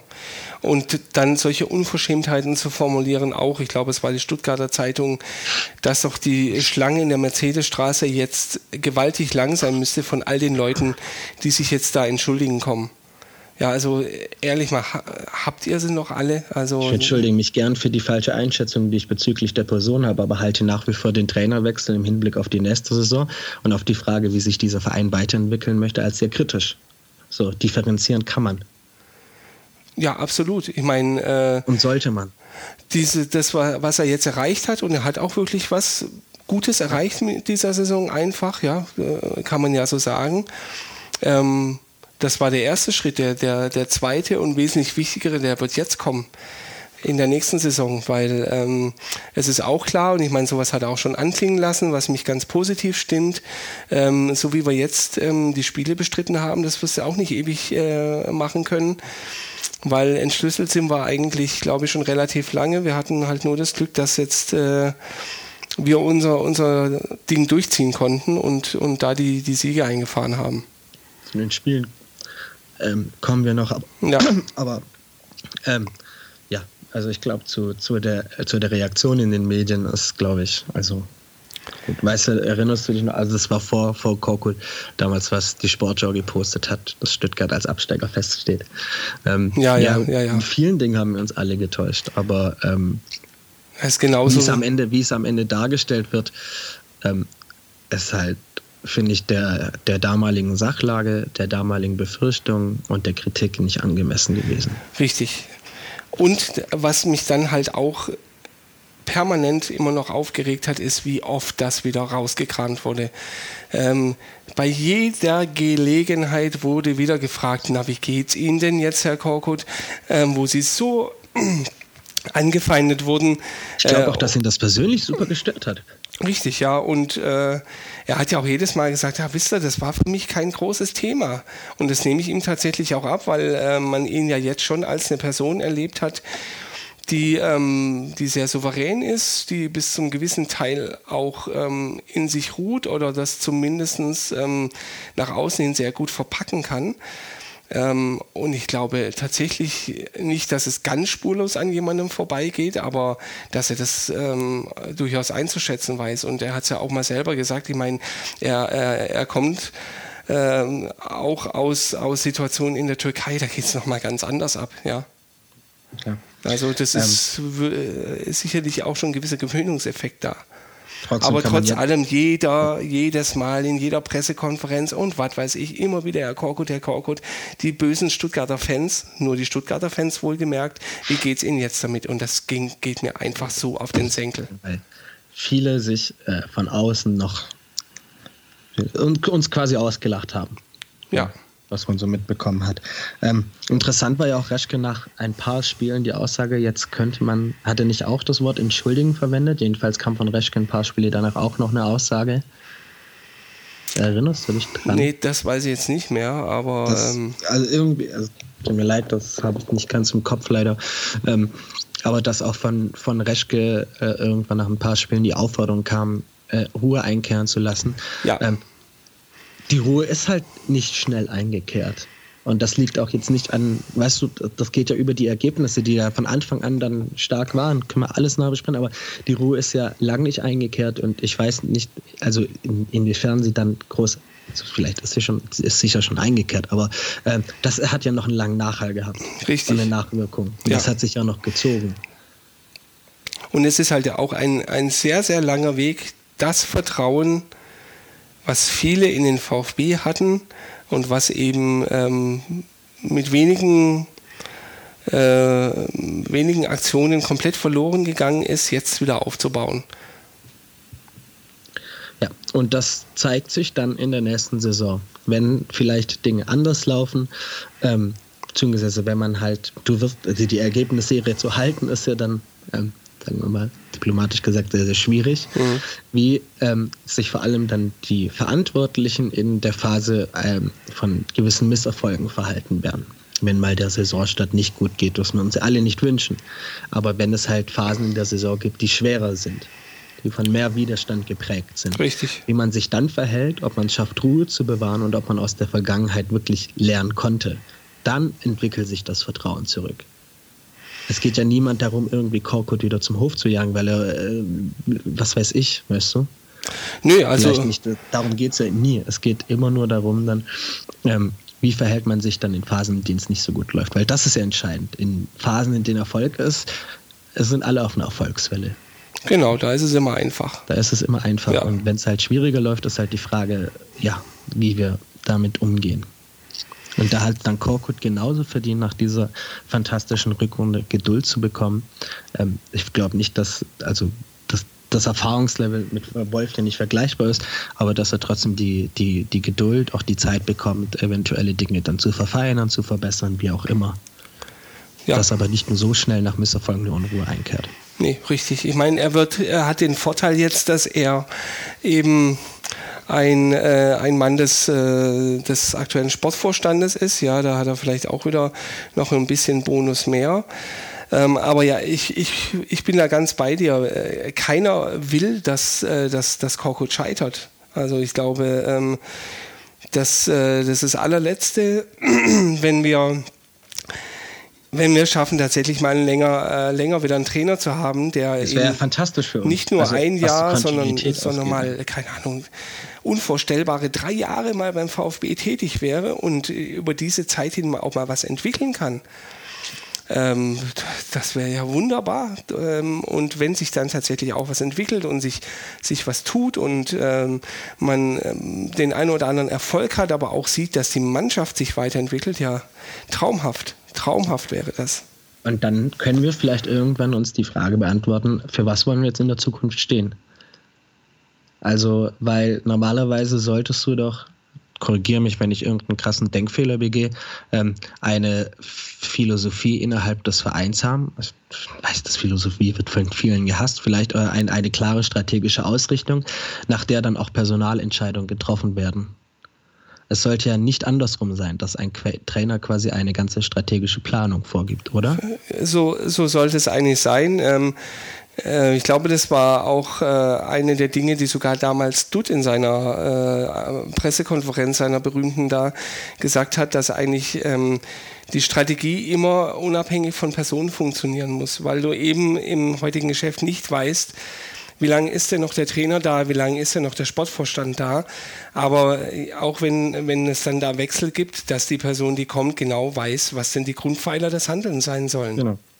Und ähm, das ist am Ende halt also im Moment fühlt es sich, zumindest was wir dann jetzt, in, was wir dann auch in den Spielen hatten, es wurde viel auf Erfahrung gesetzt. Es wurde immer wieder auf die gleiche Start, äh, auf die gleiche Formation gesetzt, auf die gleichen Spieler gesetzt. Vieles war absehbar, sowohl was Wechsel angeht, ja. ähm, was, was die ganze Spielausrichtung angeht. Er konnte auf den Doppelsturm, auf den Ochsensturm setzen, äh, das Wolf in der Form nicht konnte, weil ihm das oft vorgeworfen wird. Ginczek war, glaube ich, zehn oder neun Spiele verletzt. Ja, richtig ging nicht. Die ersten fünf hat Ginczek, wenn ich es recht in Erinnerung habe, gefehlt und dann mitten in der Saison wieder äh, vier Spiele gefehlt, vier oder fünf. Ähm, das heißt, das ging gar nicht. Ähm, so die Frage nach der Weiterentwicklung und halt, ja, das, was ich vorher eigentlich gesagt habe. Nach was wird das Handeln halt jetzt wirklich ausgerichtet? Die Transfers haben jetzt ja Hoffnung gegeben, dass so vielleicht eventuell der Weg beibehalten wird, was junge Spieler angeht. Ja, absolut. Ähm, aber normalerweise ist es ja dann so, nach einer Philosophie, nach einer Strategie, die ich habe, entscheide ich dann, welche Trainer ich einstelle und ob der zu mir passt. Und so sollte es sein zumindest, ja. Du hast das kurzfristige Ziel im Blick gehabt und die Frage ist dann halt, passt das zu der Strategie auf lange Sicht? Sowohl was Fußball angeht, was klar schwer ist, gerade in der Liga, ähm, sowohl was, was die Personalunion angeht, was die Spiele angeht, passt das zu der Strategie, die ich verfolgen möchte. Und ich habe so das Gefühl, dass man auf kur in kurzfristiger Sicht schnell was gebraucht hat, dass man einen absoluten Glücktreffer ergebnistechnisch bekommen hat. Mhm. Ähm, und dass man halt jetzt in der nächsten Saison schauen muss, okay, für was stehen wir? Absolut, ja. Also Dinge, die wir heute noch nicht beantworten können, ähm, die aber eben beantwortet werden müssen von denen, die da das Sagen haben, ähm, um, ja, wie wir schon gesagt haben, auf den Weg wieder einschwenken zu können, dass man äh, wieder eine Perspektive sieht, die äh, nicht nur äh, bis zur nächsten Trainerentlassung reicht. Eben. Und Strichwort Trainer, ähm, Vertragsverlängerung war auch nur im Gespräch. Korkut hat selber laut eigenen Aussagen in der Zeitung dann gesagt, dass er das nicht braucht. Ja. Ähm, was aber dann irgendwie wieder ein bisschen typisch wäre, jetzt den Vertrag zu verlängern. Richtig, ja, also. Welche Eile hat man denn? Ja, ich, ich verstehe es auch nicht ganz. Ähm, äh, wenn wir vielleicht mal kurz ähm, drauf kommen, auf die Aussage, die du gerade zitiert hast, er braucht es nicht, was, äh, was Taifun Korkut gesagt hat. Ähm, Finde ich, passt es zu ihm tatsächlich und ich nehme ihm das auch ab so wie, wie man ihn jetzt erleben konnte ähm, in, in, in der Saison, der sicherlich nicht an die Eloquenz eines Hannes Wolfs ranreicht, der aber trotzdem ähm, schon gewisse Qualitäten auch mitbringt, die ihm da auch helfen. Und ähm, ich ihn durchaus auch nicht unsympathisch finde, muss man auch sagen. Ja, also der, äh, der, der macht es da, macht es da bisher schon ganz gut. Und vor allem, ähm, wie ruhig er, das muss man halt nochmal an der Stelle erwähnen, wie ruhig er halt während des ganzen Sturms in Stuttgart geblieben ist ja. und gefühlt der Einzige war, der keine, in Anführungszeichen, dämliche Aussagen getätigt hat. Genau, genau. Und so einfach seinen Job gemacht hat. So ist und es. Und dafür verdient er äh, Anerkennung und viel Respekt. Richtig. Und äh, aber dazu passt eben auch so eine Aussage, ja, er ja. braucht, er braucht den äh, Vertrag nicht, das ändert für ihn erstmal nichts. ähm, finde ich sehr wohltuend. Ähm, weniger wohltuend finde ich die Überlegungen ähm, am Ende äh, von Seiten des Vereins, warum man das jetzt angeht. Klar, es gibt die Diskussionen jetzt wieder, ja, ähm, wenn die Blätter fallen, dann äh, wechseln in Stuttgart auch die Trainer. Ähm, das ist äh, schon quasi Naturgesetz. Also bleibt Korkut über den Herbst hinaus ähm, auch Trainer bei uns. Ähm, äh, und ja, vielleicht äh, möchte man eine Diskussion dann in der, im Verlauf der Saison dann ähm, irgendwie damit vermeiden, vermeiden ja. Genau. Ähm, wenn man wenn man denkt, es läuft läuft vielleicht gut, äh, wollen wir ja hoffen für uns alle, dass es dass es wieder einigermaßen zufriedenstellend läuft und dass man das die Mannschaft, den Verein dann nicht mit sowas belastet. Ähm, aber rein vom Inhalt her muss ich sagen, pff, lass, lass Taifun Korkut jetzt erstmal zeigen, was er entwickeln kann und dann sprechen wir über eine Vertragsverlängerung. Ich finde, also wenn, wenn du die beiden Punkte, Ruhe während der Saison, keine bezüglichen Trainerwechsel, äh, beziehungsweise Verträge, ist ja auch das bekannte Geschäft. Dann gibt es halt an jedem Spieltag die Frage, wie sieht's aus, können Sie sich vorstellen, etc. Und da, da lassen die Medien ja auch nicht locker. Das heißt, das wäre, wäre dann irgendwann sicher nervig. Ähm, aber das in der Abwägung zur Frage, ähm, wie sieht die weitere Planung aus, vor dem Hintergrund der Historie der Trainerentlassung in Stuttgart, ähm, fände ich es smarter und nachvollziehbarer, wenn man dieses Jahr schaut, wie es sich entwickelt. Und wenn man dann im März sieht, dass sich etwas aufbaut, im März, April das sieht, ist es nicht so, dass die Chance einer Trainer, einer Vertragsverlängerung plötzlich weg ist. Nö, eben. Und deswegen wäre es halt so von Euphorie getragen, vielleicht ein, ein Schnellschuss. Ergebnistechnisch hat er gezeigt, was, was möglich ist. Wenn wir jetzt zu den Spielen dann vielleicht bald kommen sollten. Ja. Allerdings ähm, die nächste Saison, das wird wichtig. Genau. Ja. Es ist ja äh, bekanntermaßen so, dass die zweite Bundesliga-Saison immer die schwerere ja. ist. Ja, ja, ja. ja, ja. Und ähm, dann schauen wir mal, was wir von, von den Spielen, die wir unter Korkut gesehen haben, mitnehmen können in die nächste Saison, was man mitnehmen sollte und wo man vielleicht über Änderungen nachdenkt. Rein ergebnistechnisch wäre es ganz schön, wenn sich nicht viel ändern würde. Ja, richtig. Am Ende gab es eine Niederlage mit dem Spiel in Dortmund. Genau. Und ähm, ich habe die Spiele in, also die ganze Rückrunde eigentlich in drei Abschnitte eingeteilt.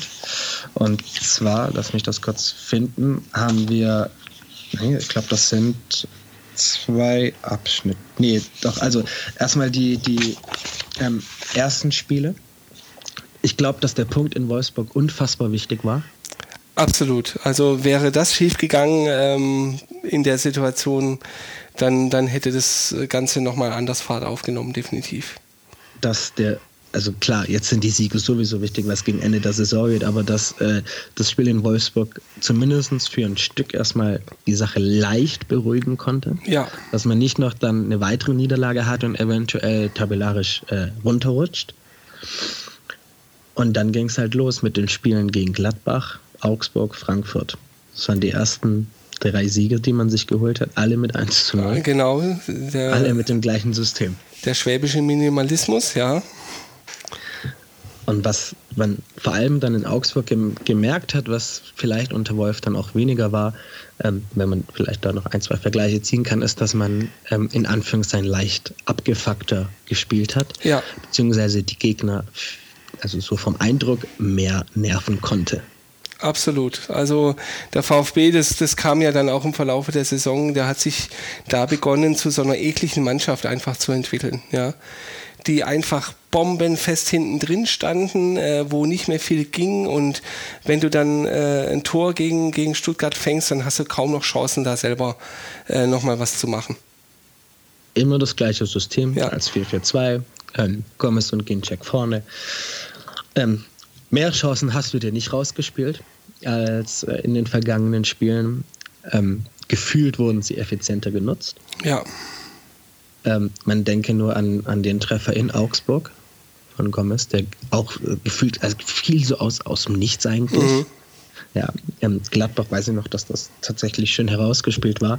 Ähm, ansonsten waren, äh, man hat ja am Anfang gesagt, okay, also Gladbach hat einen miesen Tag. Das waren ja immer so die Anfangdinge. Man konnte sein genau, Pensum genau. abrufen. Gladbach kam damit nicht so wirklich zurecht, hat den miesen Tag, wir müssen abwarten. Dann holst du den ersten Auswärtssieg in Augsburg und sagst, pff, die waren richtig genervt. Ähm, ich glaube, von Askasiba werden sie, mit dem werden sie auch keine Freunde ja, ja, mehr. Ja, ähm, die waren richtig genervt. Wir haben die eine Chance genutzt. Augsburg ist nicht mehr viel eingefallen. Den Sieg nehmen wir mit. Dann ging es weiter mit Frankfurt. Ja, die hatten auch nicht so einen guten Tag. Da waren damals tabellarisch auch sehr weit oben. Ja. Ähm, ich glaube, glaube ich, Dritter stehen. Ähm, ähm, die hat man genervt und die hatten dann auch gar keine Antwort, hatten vielleicht auch einen schlechten Tag. Irgendwann wäre es halt auffällig, wie viele Vereine gegen uns einen schlechten Tag haben. Richtig, das ist ja dann irgendwann schon eine Frage der statistischen Wahrscheinlichkeit, wie oft sowas vorkommt. Und wie viel du einfach selber dazu beigetragen hast. Genau, genau. Und ähm, Fakt ist, dass du mit zwei Stimmern glaube ich, prinzipiell eine, eine, größere Gefahr ausstrahlen kannst im Hinblick auf gewisse Kontersituationen, ja. dass du hinten mehr Abwehrspieler binden musst. Das ist jetzt kein großes Problem mehr, dass du dich von einer wirklichen Fünferkette dann erstmal verabschiedet hast, dass du auch zu viert stabil standest. Richtig. Wir hatten es ja vorhin schon mit Beck, der dann zum Beispiel ja. stabiler stand. Der das auch ein bisschen so seine Rolle war dass natürlich so wegen Spiele gegen Frankfurt ähm, Tommy dann natürlich auch seinen, seinen ja. Anteil daran hatte. Ja. Aber prinzipiell ähm, man das Gefühl hatte, der VfB kann die Gegner gerade sehr, sehr gut nerven und den Gegnern fällt dagegen relativ wenig ein. Und wenn ihnen was einfällt, hast du hinten einen Zieler. Genau, der auch immer so. stärker wurde, ja. Und gefolgt von dem Spiel dann in Köln, was eigentlich ähm, kurioser nicht, nicht hätte sein können, die letzten Minuten vor der ersten Halbzeit. Absolut, absolut. Also wie die, wie die Tore da gefallen sind, da haben die, die Kölner wirklich auch schon während des Spiels äh, leid getan einfach. War somit die schwächste Halbzeit ja, damals. Ja. Ähm, seit, seit Schalke eigentlich. Ähm, und trotzdem führst du. Richtig. So. Und da hast du halt, glaube ich, vielleicht auch wehmütige Frage, ähm, ist das Können, ist das Glück, ist das nicht beides? Es hat viel zusammengepasst. Richtig. Sehr, das, sehr viel. Das, äh, das ist eben das Spielglück, von dem wir es hatten, was, äh, was dann plötzlich da war. Ja. Also das ist so ein, so ein, so ein komisches, äh, so einen komischen Torschussversuch, dass der dann irgendwie doof aufspringt über Horn ins Tor. Ja, gut. Also. Oder das, was man sich selber reingelegt hat. Ja. Äh, das Beck getroffen hat richtig aus mehr als wenig aussichtsreicher Position. Ja. ja. Ähm, so all das hat ja da, dazu geführt, dass du eine ähm, enorme Erfolgsserie am Ende starten konntest. Und mit, mit Leipzig noch ähm, 0 zu 0 hat das genau. Auch wieder deutlich war, dass, dass man, dass am Ende Korkut äh, eine, eine starke Defensive übernommen hat, sie noch, finde ich persönlich auch auf ein, ein höheres Level vielleicht hieven konnte. Dass es noch alles so ähm, engmaschiger war. Mhm. Und am Ende zu einer super Defensivbilanz führt, ähm, wo aber auch doch sehr viel Glück war, wenn man in Spiele Leverkusen denkt. Oh, ja. ähm, aber vieles zusammengekommen ist. Und dann eigentlich laut Reschke, glaube ich, wenn ich es richtig in Erinnerung habe, mit dem Spiel in Freiburg eine gewisse Planungssicherheit da war. Genau, genau. Da hat man dann äh, 2 zu 1 gewonnen. Gomez schießt zwei Tore, Petersen ein Traumtor, muss man ja wirklich sagen, ganz stark gemacht. Ähm, war da, war da nicht auch äh, Streich schon wieder irgendwie dann zugange gewesen? Ich weiß es gerade gar nicht mehr. Ich sag dazu nichts. Aber äh, naja. Und deswegen waren also auch wie, wie dass man das Gefühl hatte, dass die Mannschaft mitgezogen hat. Ähm, ich bin ehrlich, hatte, natürlich freut man sich über die Ergebnisse. Ab und zu kam der Gedanke, wieso war das nicht früher in der Form möglich? Mhm. Ähm, wieso auf einmal man in der Lage ist, so mitzuziehen, welchen Anteil aber daran halt auch Korkut hat.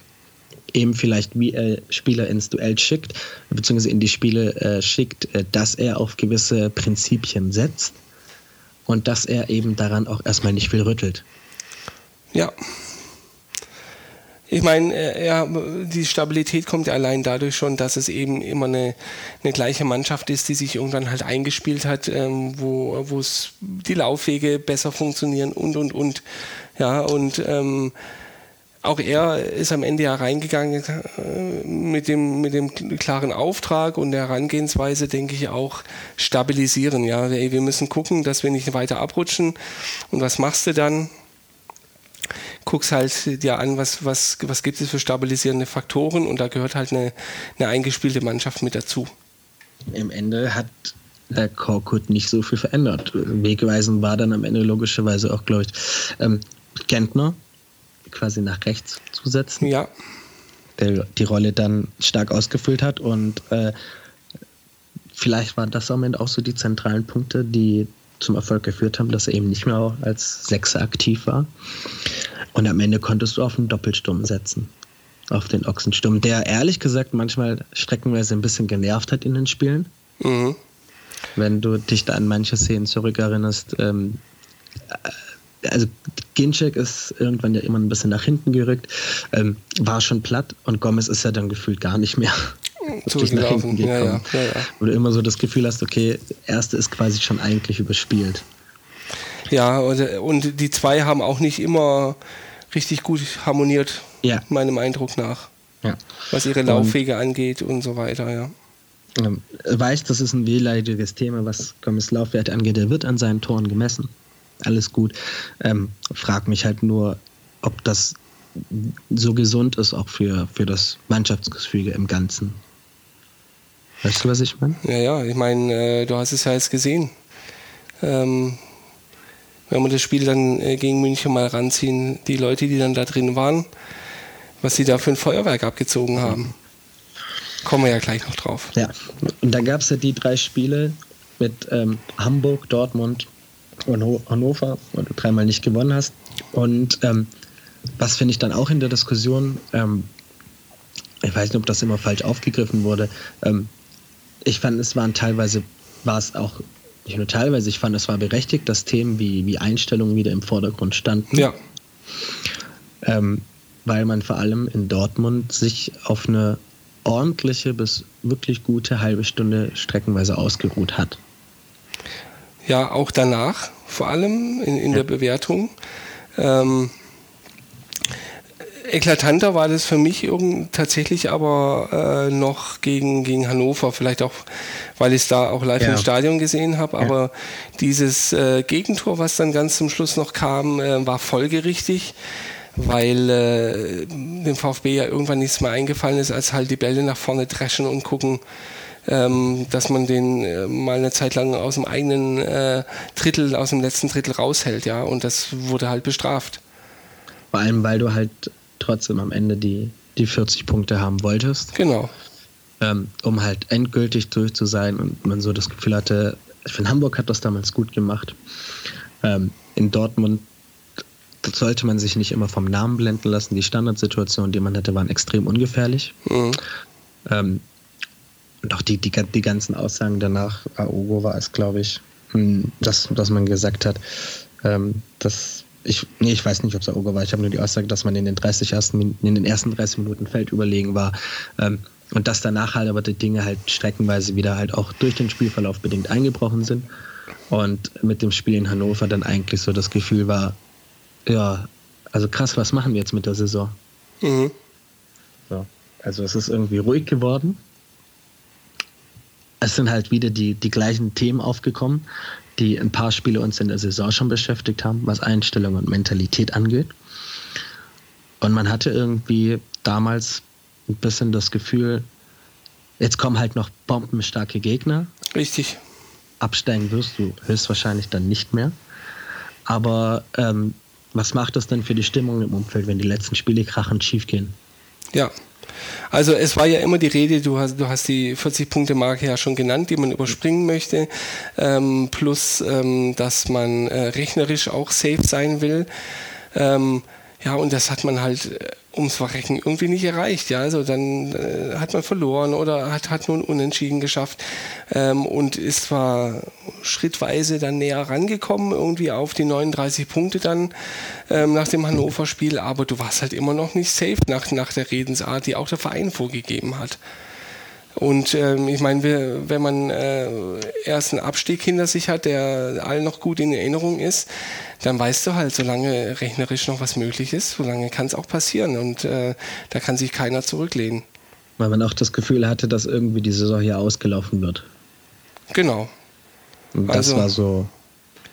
Da war wir, dann- ahnten, wir ahnten damals nicht, was noch kommen sollte. Richtig, die Wohlfühloase, die man da befürchtet hat, ähm, die dann kommt ähm, und man halt jetzt irgendwie noch guckt, dass man sich so äh, mit Ach und Krach äh, über die 40-Punkte-Marke rettet. Ähm, das, das Gefühl, Das Ja, Saisonziel erreicht, ganz Genau. offiziell erreicht.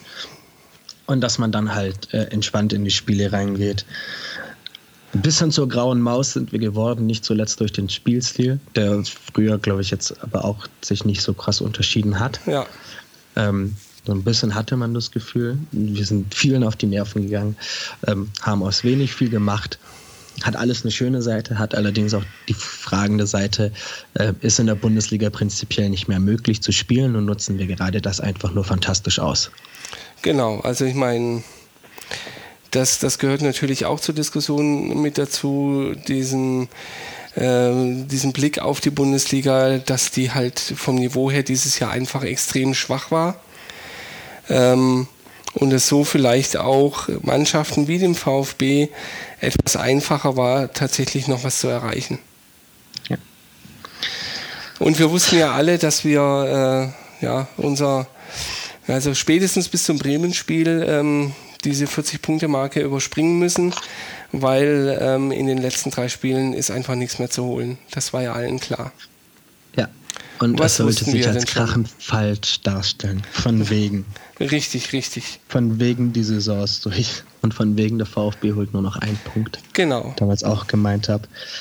VfB ist abgegangen, ist eskaliert und es folgte vielleicht somit die schönste Phase voller fantastischer Auswärtsspiele in Leverkusen und in München. Ja. Ähm, es war die Phase der Überraschung und dieser großen, was zum Teufel ist gerade hier passiert, Momente. Genau, also dieses äh, ja, Leverkusen-Spiel, das, man, das man gewonnen hat, obwohl äh, Leverkusen wirklich jede Chance der Welt hatte, da mehrere Tore zu schießen. Das war, das war schon so ein schönes Goodie, was man mitgenommen hat. Ähm, okay, hat funktioniert, aber die nächsten zwei Spiele, die verlieren wir dann. Eben, das dachte man, ja. Ähm, Weil so viel Glück kannst du nur in einem Spiel haben. Nee, also genau, das ist äh, für diese und die nächste Saison schon alles aufgebraucht jetzt. Gut, Hoffenheim, ja, ähm, hat dann doch auch funktioniert. Ähm, die hatten halt auch einen schlechten Tag, ja, und äh, dass, äh, dass der Gomez so eine, so eine Bewegung beim Konter macht, da hat Nagelsmann ja auch, gewesen, auch ne? gesagt, ja, das hat man schon Millionen Mal von ihm gesehen, das muss man besser verteidigen. Hat geklappt. Äh, was natürlich auch wieder eine, eine, eine super arrogante Aussage ist. Ähm, aber äh, ja, auch da hat man gewonnen, aber gut. Ähm, da hat man, hat man jetzt noch einen schönen, schönen Heimabschluss gehabt. Das super Stimmung im Stadion, ähm, tolle Choreo mal wieder gewesen. Fantastisch. Ähm, die, die Fahnen, die verteilt worden war, das Wetter war super, alles, alles toll, genauso. Harmonischer Saisonabschluss. Genau, so muss es sein. Und jetzt fahren wir halt zur Meisterfeier und, und stehen da Spalier und klatschen, ja. Ähm, machen ja auch nicht alle Mannschaften. Und äh, gucken dann zu, wie die Münchner da äh, äh, feiern. Versuchst dann auf die Nerven zu gehen, so gut es geht. Genau, wir haben ja im Hinspiel auch ganz gut mitgehalten. Vielleicht kann man das auch nochmal irgendwie so ein bisschen äh, über die Zeit retten. Ähm, und dann ging es halt ab. Und äh, einfach das geilste Spiel seit langem. Das war gefühlt so, ähm, waren die letzten Wochen von, von der ganzen Gefühlslage irgendwie sehr, sehr schwer zu verarbeiten. Ähm, weil du jedes Mal das Gefühl hast, okay, das ist jetzt vorerst der letzte Sieg, dann kommt ähm, bei mir halt die persönliche Situation wegen dem Auslandssemester hinzu und dann denkt man sich, dann verabschiedet man sich erstmal gebührend, nimmt Ja. das alles intensiv auf. Ähm, gegen Bremen dachte man das, dann gewinnst du in Leverkusen voller Euphorie. Man weiß gar nicht, wie das hier gerade passiert ist. Kiesling hat nicht getroffen, Elfmeter wurde verschossen und du setzt einen wunderschönen Konter mit, wir haben sehr viele schöne Flanken gegen Ende der Saison geschlagen. Und voran, wenn man das an, von Insua denkt in München, das von Aogo in Leverkusen, Ja. eine schöner als die andere, perfekt vollendet, denkst du, okay, passt. Und dann kommt Hoffenheim und dann kommt München, was nicht nur dazu geführt hat, dass man sie ein bisschen genervt hat, sondern ähm, das war mehr als das. Absolut, absolut. Das war mehr als ein bisschen nerven. Ja. Also ich war ja, ich war ja nicht, äh, nicht im Stadion in München, ähm, du warst ja da. Ähm, mir hat sich das ja so dargestellt, ähm, man, man, man hört oder guckt dann die Konferenz, ähm, was nebenbei gesagt auch einfach richtig, richtig geil ist, mal wieder eine richtige Konferenz zu hören, wo viele Spiele sind, wo äh, also am Anfang Tor hier, Tor, Tor da immer hieß, es hat einfach Spaß gemacht, so muss Fußball sein. Aber du hörst halt dann, okay, Tor in München, äh, wo du denkst, ja, ja, okay, alles klar. Äh, geht schon los, ja, nach ein paar Minuten. Dann führt der VfB und äh, man denkt sich, naja, gut, ist ist so, äh, so äh, wahrscheinlich wie Köln äh, das auch gemacht hat. Die haben auch geführt und dann, dann sind sie noch vorgeführt worden und äh, nächste Tor war ja dann auch der Ausgleich und da wusste man schon, okay, so ist es, äh, jetzt geht's los. Mehr, kann, mehr kannst du nicht auf die Nerven gehen. Du hattest deinen Moment, genau. hast dich freuen können und jetzt sagen sie dann, okay Leute, jetzt machen wir dann, ja. War super und dann wieder Tor in München und dann so 2-1 für den VfB. Achso, na gut cool. Ja, gehen wir halt mit einer Führung noch in die Pause, zögern wir, sind wir ein, ein Tor näher am Unentschieden dran, sagen wir mal so. Und dann halt zweite Halbzeit noch Tor 3 und 4 nachgelegt, alle Tore einfach geil rausgespielt, unnachahmlich. Äh, ja, also dass ein Donis zweimal mit, mit dem alten Bauerntrick vorbeikommt, tolle Flanke spielt, äh, das Tor selber macht, dass Akolo trifft, was, was, was mich noch mal mehr gefreut hat nach dem Hinspiel für den, für, für den Jungen. Hervorragend, hervorragend, ja. Und vor allem für Donis kann man sich, also für Akolo sowieso, aber vor allem Donis, weil er ja dann auch ähm, nicht oft berücksichtigt wurde. Richtig, genau. Und ähm, glaube ich, viel an der Situation zu knabbern hatte, dass wow. am Ende eigentlich die, die elf feststanden, eventuell ein Wechsel möglich ist, ähm, aber ähm, vielleicht seine Fähigkeiten weniger jetzt gebraucht werden, dass er dann schon gegen Hoffenheim das sehr, sehr stark gemacht hat. Richtig. Ähm, super nach hinten gearbeitet hat. Ja und in München dann komplett explodiert ist.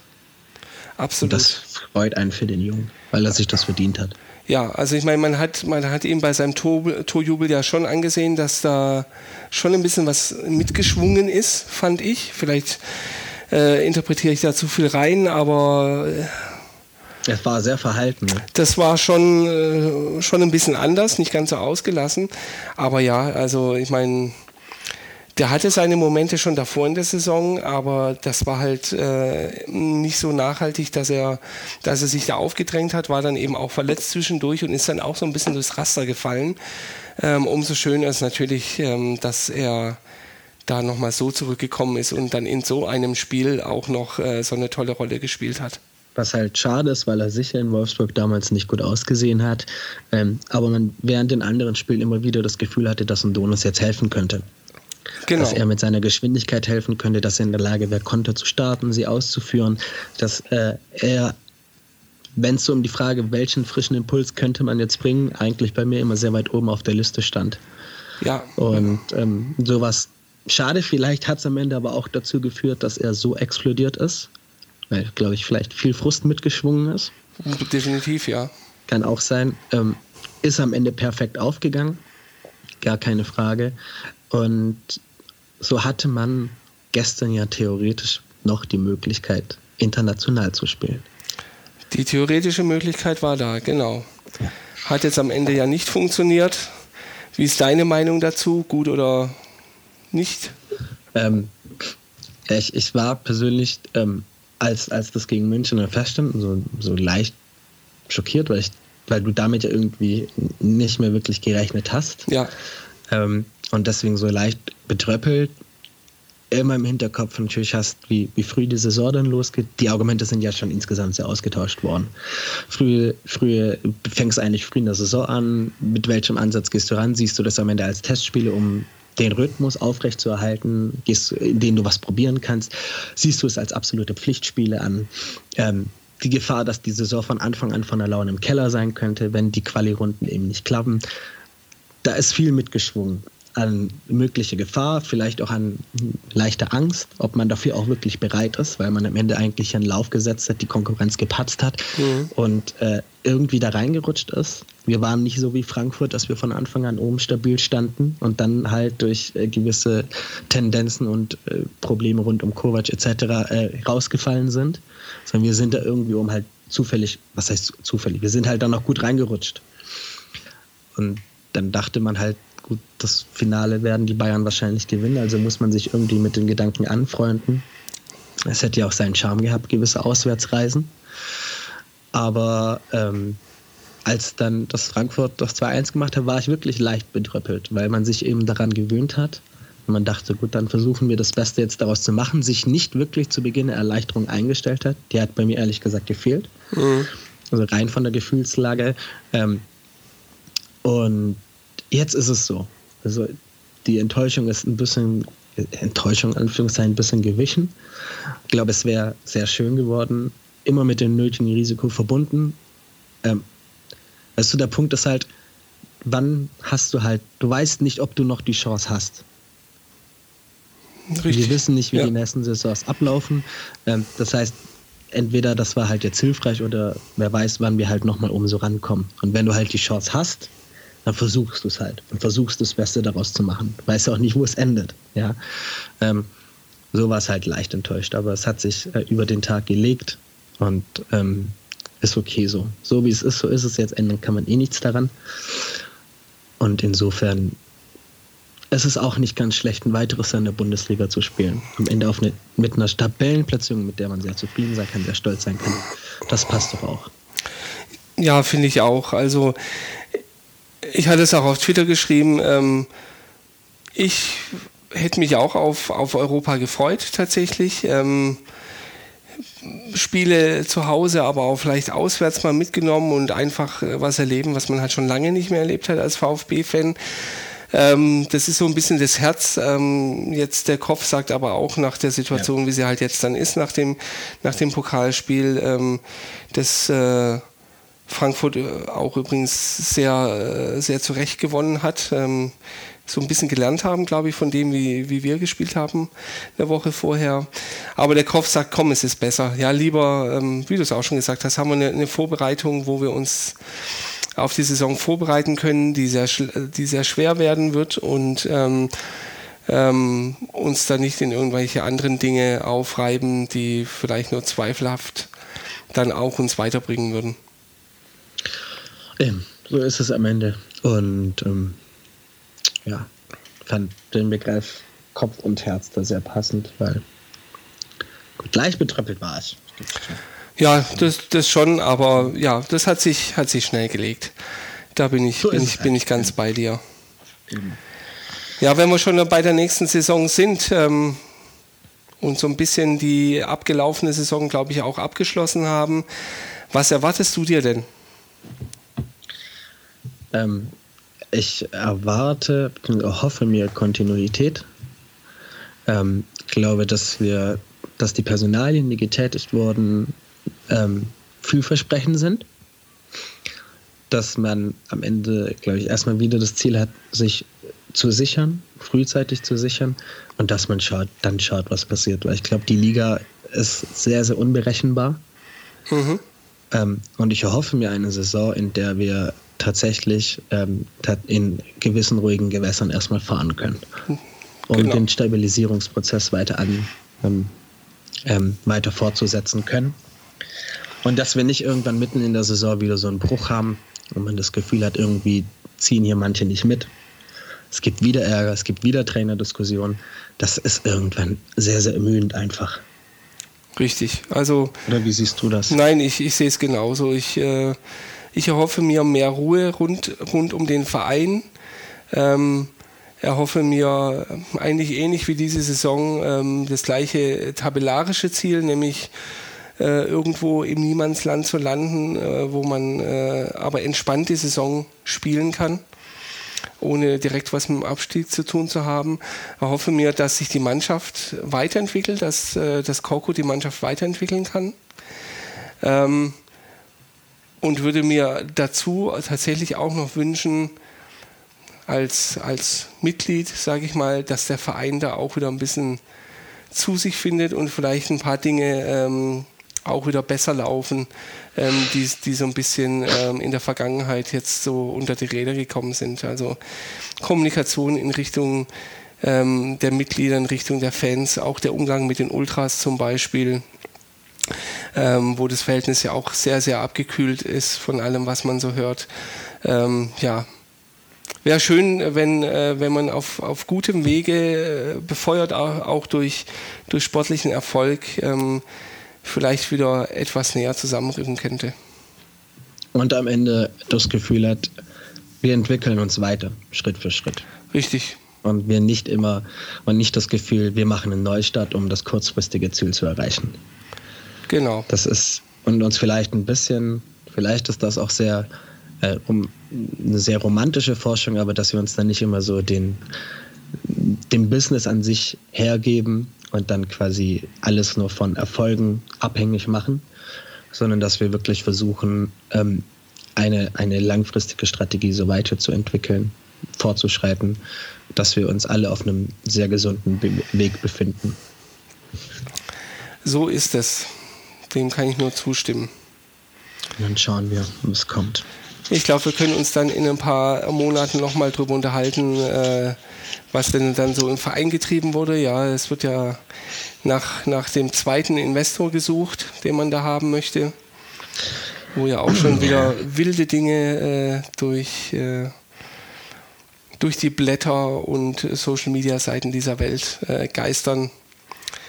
Auch da werden wir uns überraschen lassen müssen. Ich weiß, was du meinst, ja. Aber ja. ich glaube, wenn wir das jetzt hier noch ansprechen bei einer Laufzeit von knapp drei Stunden mittlerweile, ich glaube, da würden wir ein neues fast Nein, nein, nein, deswegen sage ich.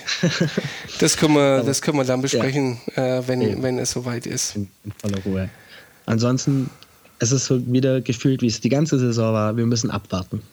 Wir müssen abwarten, was passiert und ähm, schauen, in welche Richtung sich das entwickelt. Genau vielleicht ein bisschen was und damit kommen wir dann, glaube ich, auch so ein bisschen zum Schluss.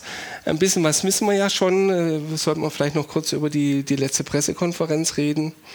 Ähm, wo eben die Neuvorstellungen äh, gemacht wurden, neue Spieler, äh, die kommen und auch äh, darüber gesprochen wurde, wie, ähm, es mit den äh, Spielern aussieht, die gerade äh, verliehen sind. Ähm, grundsätzlich muss ich sagen, ähm, war ich sehr, sehr positiv überrascht, überhaupt zu dem Zeitpunkt so eine Pressekonferenz, äh, vor allem mit den Inhalten dann auch zu bekommen. Ähm, war sehr davon überrascht, ähm, wie Michael Reschke aufgetreten ist, der, der da einen deutlich besseren Eindruck hinterlassen hat, meiner Meinung nach, als es in den Monaten zuvor war. Ähm, und bin natürlich auch inhaltlich überrascht, dass, äh, dass man tatsächlich ähm, jetzt Spieler hat, äh, die eigentlich so gar nicht in das äh, zumindest angenommene Beuteschema von Reschke reinpassen, nämlich alle eher um die 20, denn um die 30 sind.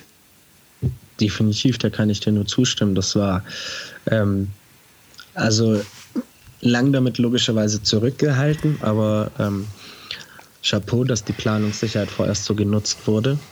Dass man das Gefühl hat, dass man, dass das Gerüst prinzipiell steht. Ja. Dass man sicher sich noch nach äh, äh, gewissen Optionen umschauen muss und da sicher immer dann den Markt im Auge behält. Aber dass man ähm, mit einem, was den Kader angeht, erstmal relativ entspanntem Gefühl in die Pause gehen kann.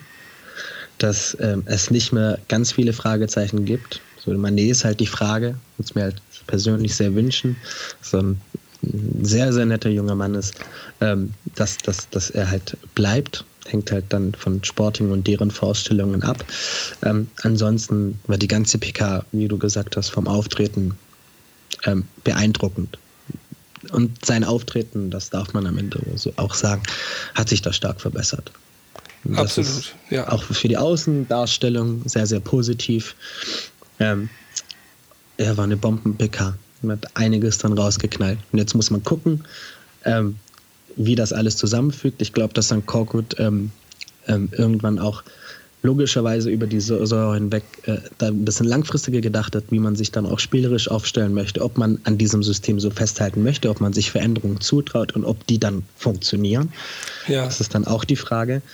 Ähm, aber vorerst ist eine trotz allem auch eine gewisse Vorfreude da auf die nächste Saison. Und man sehr gespannt ist, was dieser Kader erreichen kann. Und die Verpflichtungen sind vielversprechend. Und genau. Das macht Hoffen.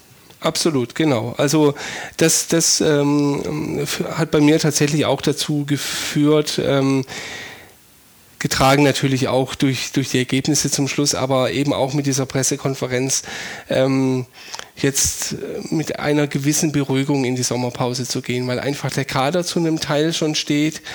Ähm, es wird noch genug Veränderungen geben, das ist klar. Solange das Transferfenster offen ist, kann noch was passieren. Ähm, aber man hat halt einfach das Gefühl, da ist tatsächlich jemand, der hat seine Hausaufgaben gemacht in, in Michael Reschke und, und so ganz gute Grundlagen gelegt einfach. Und ich meine, was mit Pavard passiert, wird man abwarten. Was mit Bartschuber passiert, was jetzt mit Europa auch erstmal nicht geklappt hat, muss man auch abwarten. Ähm, also, ich glaube, im schlimmsten Fall für uns wird es noch ein bisschen traurig, dass wir uns von dem einen oder anderen trennen müssen. Ja. Aber ähm, vorerst für den Moment stand jetzt. Ähm, nach der Saison, eine Woche danach, ähm, kann man zufrieden sein, wie der Kader bis jetzt aussieht. Und mal schauen, was er dann imstande ist zu leisten. Da werden wir uns überraschen lassen und werden dann nach den ersten Spielen auch tatsächlich bewerten können, wie denn äh, die erste volle Transferperiode von Michael Reschke dann äh, genutzt wurde und sieht vielleicht auch schon, was, was Korkut äh, sich überlegt hat äh, und angegangen ist. Und über all das, was wir spekuliert haben, können wir dann ähm, immerhin ein bisschen klarer reden. Weil im Moment ist halt viel Fragezeichen. Genau, ja. genau. Das sollte man dann auch zu gegebener Zeit dann mal wieder tun. Gut. Ich glaube, wir haben es geschafft tatsächlich. Äh, knapp drei Stunden äh, sind es geworden, aber auf eine ganze Saison zurückzublicken, ähm, geht halt auch nicht mal so eben. Ich danke dir vielmals, dass du heute zu Gast warst in der Nachspielzeit. Hat mir sehr viel Spaß gemacht. Ich bedanke mich auch vielmals für die Einladung, war schön. Und ähm, ich denke, das müssen wir zu gegebener Zeit nochmal wiederholen. Ja, definitiv. Sag doch zum Schluss nochmal, wo findet man dich denn? Ähm, ja, mich findet man auf Twitter unter dani-pfl und auf Instagram unter dani-palfi. Ähm, da bin ich erreichbar. Werde ich natürlich auch entsprechend in die Shownotes dann nochmal mit aufnehmen. Alles klar. Schön. Vielen Dank und äh, eine schöne Sommerpause wünsche ich dir. Dankeschön, wünsche ich dir auch. Mach's gut. Tschüss. Ciao.